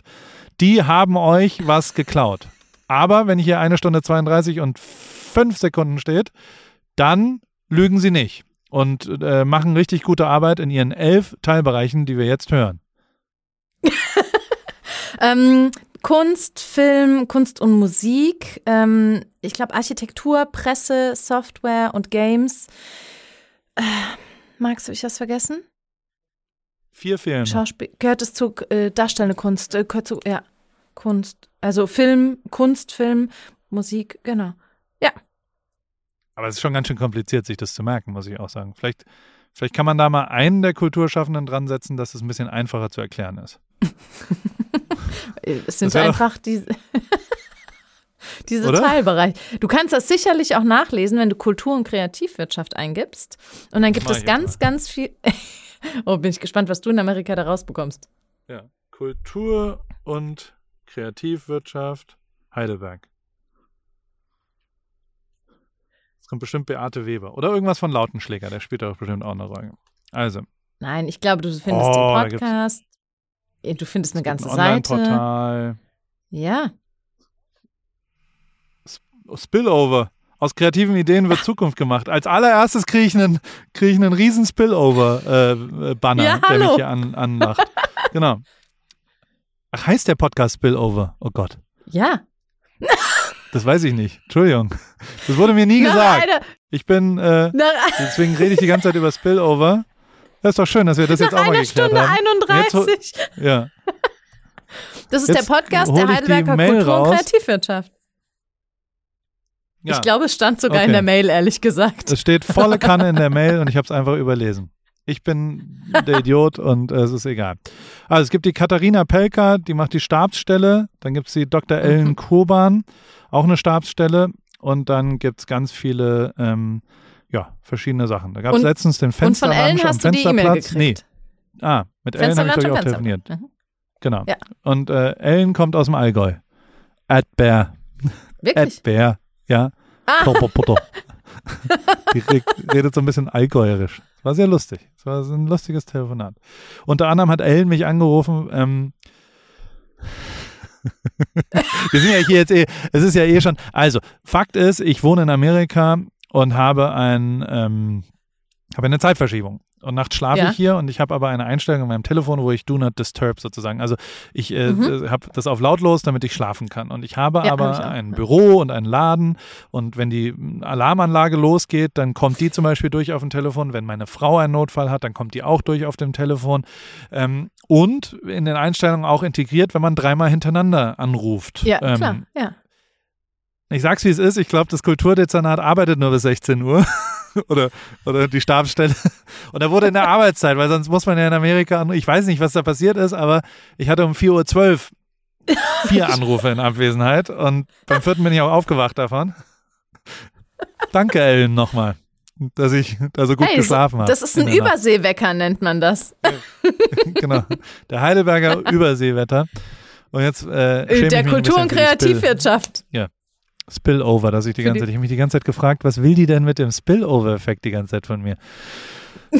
Ich ziehe alles zurück, es tut mir leid und äh, ja, möchte auch nochmal sagen, So, dass eine m- Zwischennutzungscampus auf rund 7000 Quadratmetern entstanden ist, falls du es noch nicht mitgekriegt hast. Ja, doch, doch, doch. Das habe ich mitgekriegt. Es war halt ganz, ganz groß, überall in der Presse. Genau. Ähm, aber möchtest du die Frage dann nochmal hören? Ich sag Spillover, was sagst du? Ich sag einer der krass geilsten Podcasts, die ich je gehört habe und wirklich geile Gäste und ähm, vor allem auch wichtige Arbeit für die Kulturwirtschaft. Also und das sind ja zwei Begriffe, die normal nicht Hand in Hand gehen. Also Kultur ist ja meist äh, nicht wirtschaftlich geprägt, aber am Ende wird sie nur erfolgreich, wenn Wirtschaft und Kultur gemeinsam was dafür tun und dann gerade in Heidelberg für den Standort Heidelberg wie auch für den Standort Kurpfalz, also die Metropolregion Rhein-Neckar sollte unterstützt werden und wenn Hand in Hand Kultur mit Wirtschaft arbeitet. Das Heidelberger Stadttheater zum Beispiel mit SAP oder eben Heidelberger Druck auch mal wach, was mit der Halle 02 macht oder der Karlstor Bahnhof sich eben mit irgendeinem anderen reichen Unternehmen aus der Region zusammentut, dann entsteht wirklich wunderbare Zusammenarbeit und wir bei der Stadt Heidelberg kümmern uns eben auch darum, dass da das alles ein bisschen gechannelt wird, dass die Kulturschaffenden supported werden und am Ende ist auch das einer der Gründe, ähm, also ich weiß nicht, ob du Paul Ripke kennst, der ist ein Beispiel dafür Nee. aus Heidelberg Aha. nach Los Angeles, nach Kalifornien. Warum? Wegen dem Kulturstandort Heidelberg. Okay, vielleicht Das meinst du, den, Antwort. das wäre ein guter Podcast-Gast? Soll ich den mal anfragen? Frag den mal an, der, der reagiert jederzeit und ruf ihn aber nicht um 4.12 Uhr an. Das ist relativ wichtig, äh, dass, dass er da nicht, weil you can never Gestört change wird, a first, uh, there's no second chance for first impression Ja. oder sowas. Ja. Es, die Amerikaner haben, ich glaube, im California Institute ähm, diesen First Impression Error. Dass du, egal wie gut äh, du dich präsentierst, wenn der erste Eindruck mies ist, du kannst es eigentlich nicht mehr wieder wettmachen. Der Zug ist abgefahren. Also wenn man zum Beispiel nicht weiß, Richtig. warum die die ganze Zeit von Spillover redet. Ich habe zum Glück Paul Ripke gewusst. Ich wusste, wer du bist. Das ist doch schon mal ein Anfang. Oh ja, ne? Tut mir leid. Ich möchte mich entschuldigen, auch, auch bei dir, Ellen, und bei, wie heißt Würzner Eckert? Heißt der Eckert mit Vornamen? Ja, ja. Ja. Eckert, Ecki, altes Haus. Tut mir leid. I'm sorry, super sorry. Ich wusste nicht, dass Spillover dein neuer Podcast ist. Du, es ist nicht seiner. Es ist meiner. So. Ja, es ist unserer. Ja von, der, von ja. der Stadt Heidelberg. Er war auch schon, er war auch Gast, genau. Ja. Und was hat er gesagt? Ecki? Hat er erzählt von damals? Ecki und ich, wir sind nämlich, we go way back. Wirklich? Nee, das nee. war nicht Thema. Das wäre nee, dabei interessant. Nein, das war ein Witz. Kommt er aus Heidelberg? Man muss aus Heidelberg kommen, wenn man Bürgermeister werden will, oder? Ähm, er kommt von hier, aber muss man aus Heidelberg kommen, ähm, um tatsächlich. Ich, ja. Ja, bitte. Wer, seit wann ist Möcht, der denn Möchtest du Heidelberger Bürgermeister werden? Nee, der kommt aus Goslar tatsächlich. Sagen, ja. Wie? Woher? der, der kommt aus Goslar. Wie kann man denn aus Goslar kommen und dann Heidelberger Bürgermeister werden? Ähm, Was ist denn los? Der war, er war los? vorher Hat Lautenschläger sich nicht aufgestellt? Äh, der, der, ich weiß, dass er auch ähm, in, in der Nähe von Düsseldorf hat er sein Abi gemacht und dann hat er ähm, in Mannheim und Heidelberg studiert und war da dann okay. auch irgendwann ähm, Umweltfachberater. Und von da ab ging es dann. Okay. Okay, dann akzeptieren wir das. Das ist in okay. Ordnung. Hey, Gut. aber du kannst dich ja als Bürgermeister bewerben, also. Wo bewirbt man sich da? Frag, schick doch eine Bewerbung zu Eckhardt. Braucht man eine Partei dafür? Aber das ist ja erst, wenn man da dann ist. Ich glaube, das ist ein bisschen, das ist ein bisschen hochgegriffen. Ich glaube, nee, das wäre jetzt Aber nichts, wovon ich träume. Es gibt bestimmt viele, viele ähm, Möglichkeiten, wo du das Ganze wieder gut machen kannst. Zum Beispiel, es entsteht viel Kultur und Kreativität im, im neuen Stadtteil PHV und ich kenne einige Leute, die da bestimmt dich bei ein paar Projekten dabei hätten. Ich bin überall am Start. Man kann mich ja jederzeit anrufen und wie du ja gerade merkst. Genau, nur drei oder viermal hintereinander, nachts um vier und schon. Und du bist leicht Absolut. zu haben, hast du gesagt. Also. Absolut. Ich so hätte gern jetzt einmal so eine Susi wie damals ähm, bei äh, Herzblatt, wo man sagt, Susi, wiederhol doch nochmal und dann, so, lieber Paul, also. das kann auch Max machen. Max? Max. hat Max leider kein sagt, Mikro. Er, ja. Nee, Max sagt, er hat leider nicht gehört, was du gesagt hast. Nee, er, er, hat ja, ich habe nur gesagt, ich hätte gern so eine Susi, die Paul einmal so der letzten anderthalb, zwei Stunden zusammenfasst und sagt, so, unser Podcast-Gast Paul Ripke ist erstens leicht zu haben, du kannst ihn jederzeit erreichen, du musst dafür nur drei oder viermal hintereinander anrufen. Er ist sich nie zu schade für einen Tanz betrunken in der Heiliggeistkirche. Sein großes Ziel ist es, Oberbürgermeister von Heidelberg zu werden. Er ist sich aber nicht sicher, ob man dafür eine Partei braucht. Und seine ähm, Modelabel äh, sind Textilien und Hoodies, die man nur in einem internen Showroom bekommt. ich finde, das hast du doch ganz gut gemacht. Also, fand ich sensationell kann ich nichts, äh, da gibt es nichts dagegen. Äh, äh, ja, perfekt. Und ich habe nichts ganz mehr, groß, äh, Wettschulden ja. sind Ehrenschulden. Perfekt. Ja. Wir treffen uns im Nomad übernächste Woche. Nee, im, im, August bin ich da. Dann gehen wir im Nomad frühstücken auf Eckis Nacken. Das klären wir auf jeden Fall noch. Aber das machen wir, wenn du im August da bist. Sehr geil. Wie viel Uhr ist also es denn jetzt mittlerweile bei muss dir? bezahlen, ja. 12 Uhr. Ich muss jetzt auch los. Fensterputzen. Ich muss äh, um 12.30 Uhr, äh, nee, Fensterputzen sind schon fertig. Ich muss aber um 12.30 Uhr muss ich Filme abholen, sonst ist der Laden zu. Okay, dann viel Erfolg. Es hat mich riesig gefreut. Vielen, vielen Dank.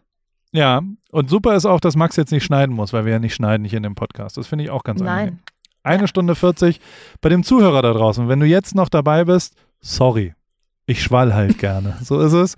Ähm, wir hatten vor, eine halbe Stunde so gute Informationen, gut gestückelt und sauber vorbereitet zu machen. Ist nicht ganz geglückt. Und es liegt hauptsächlich an mir. Sorry, sorry, sorry. Aber du hast ja gesagt, neun von zehn Mal am Tag scheiterst du und ähm, dann geht's weiter. genau.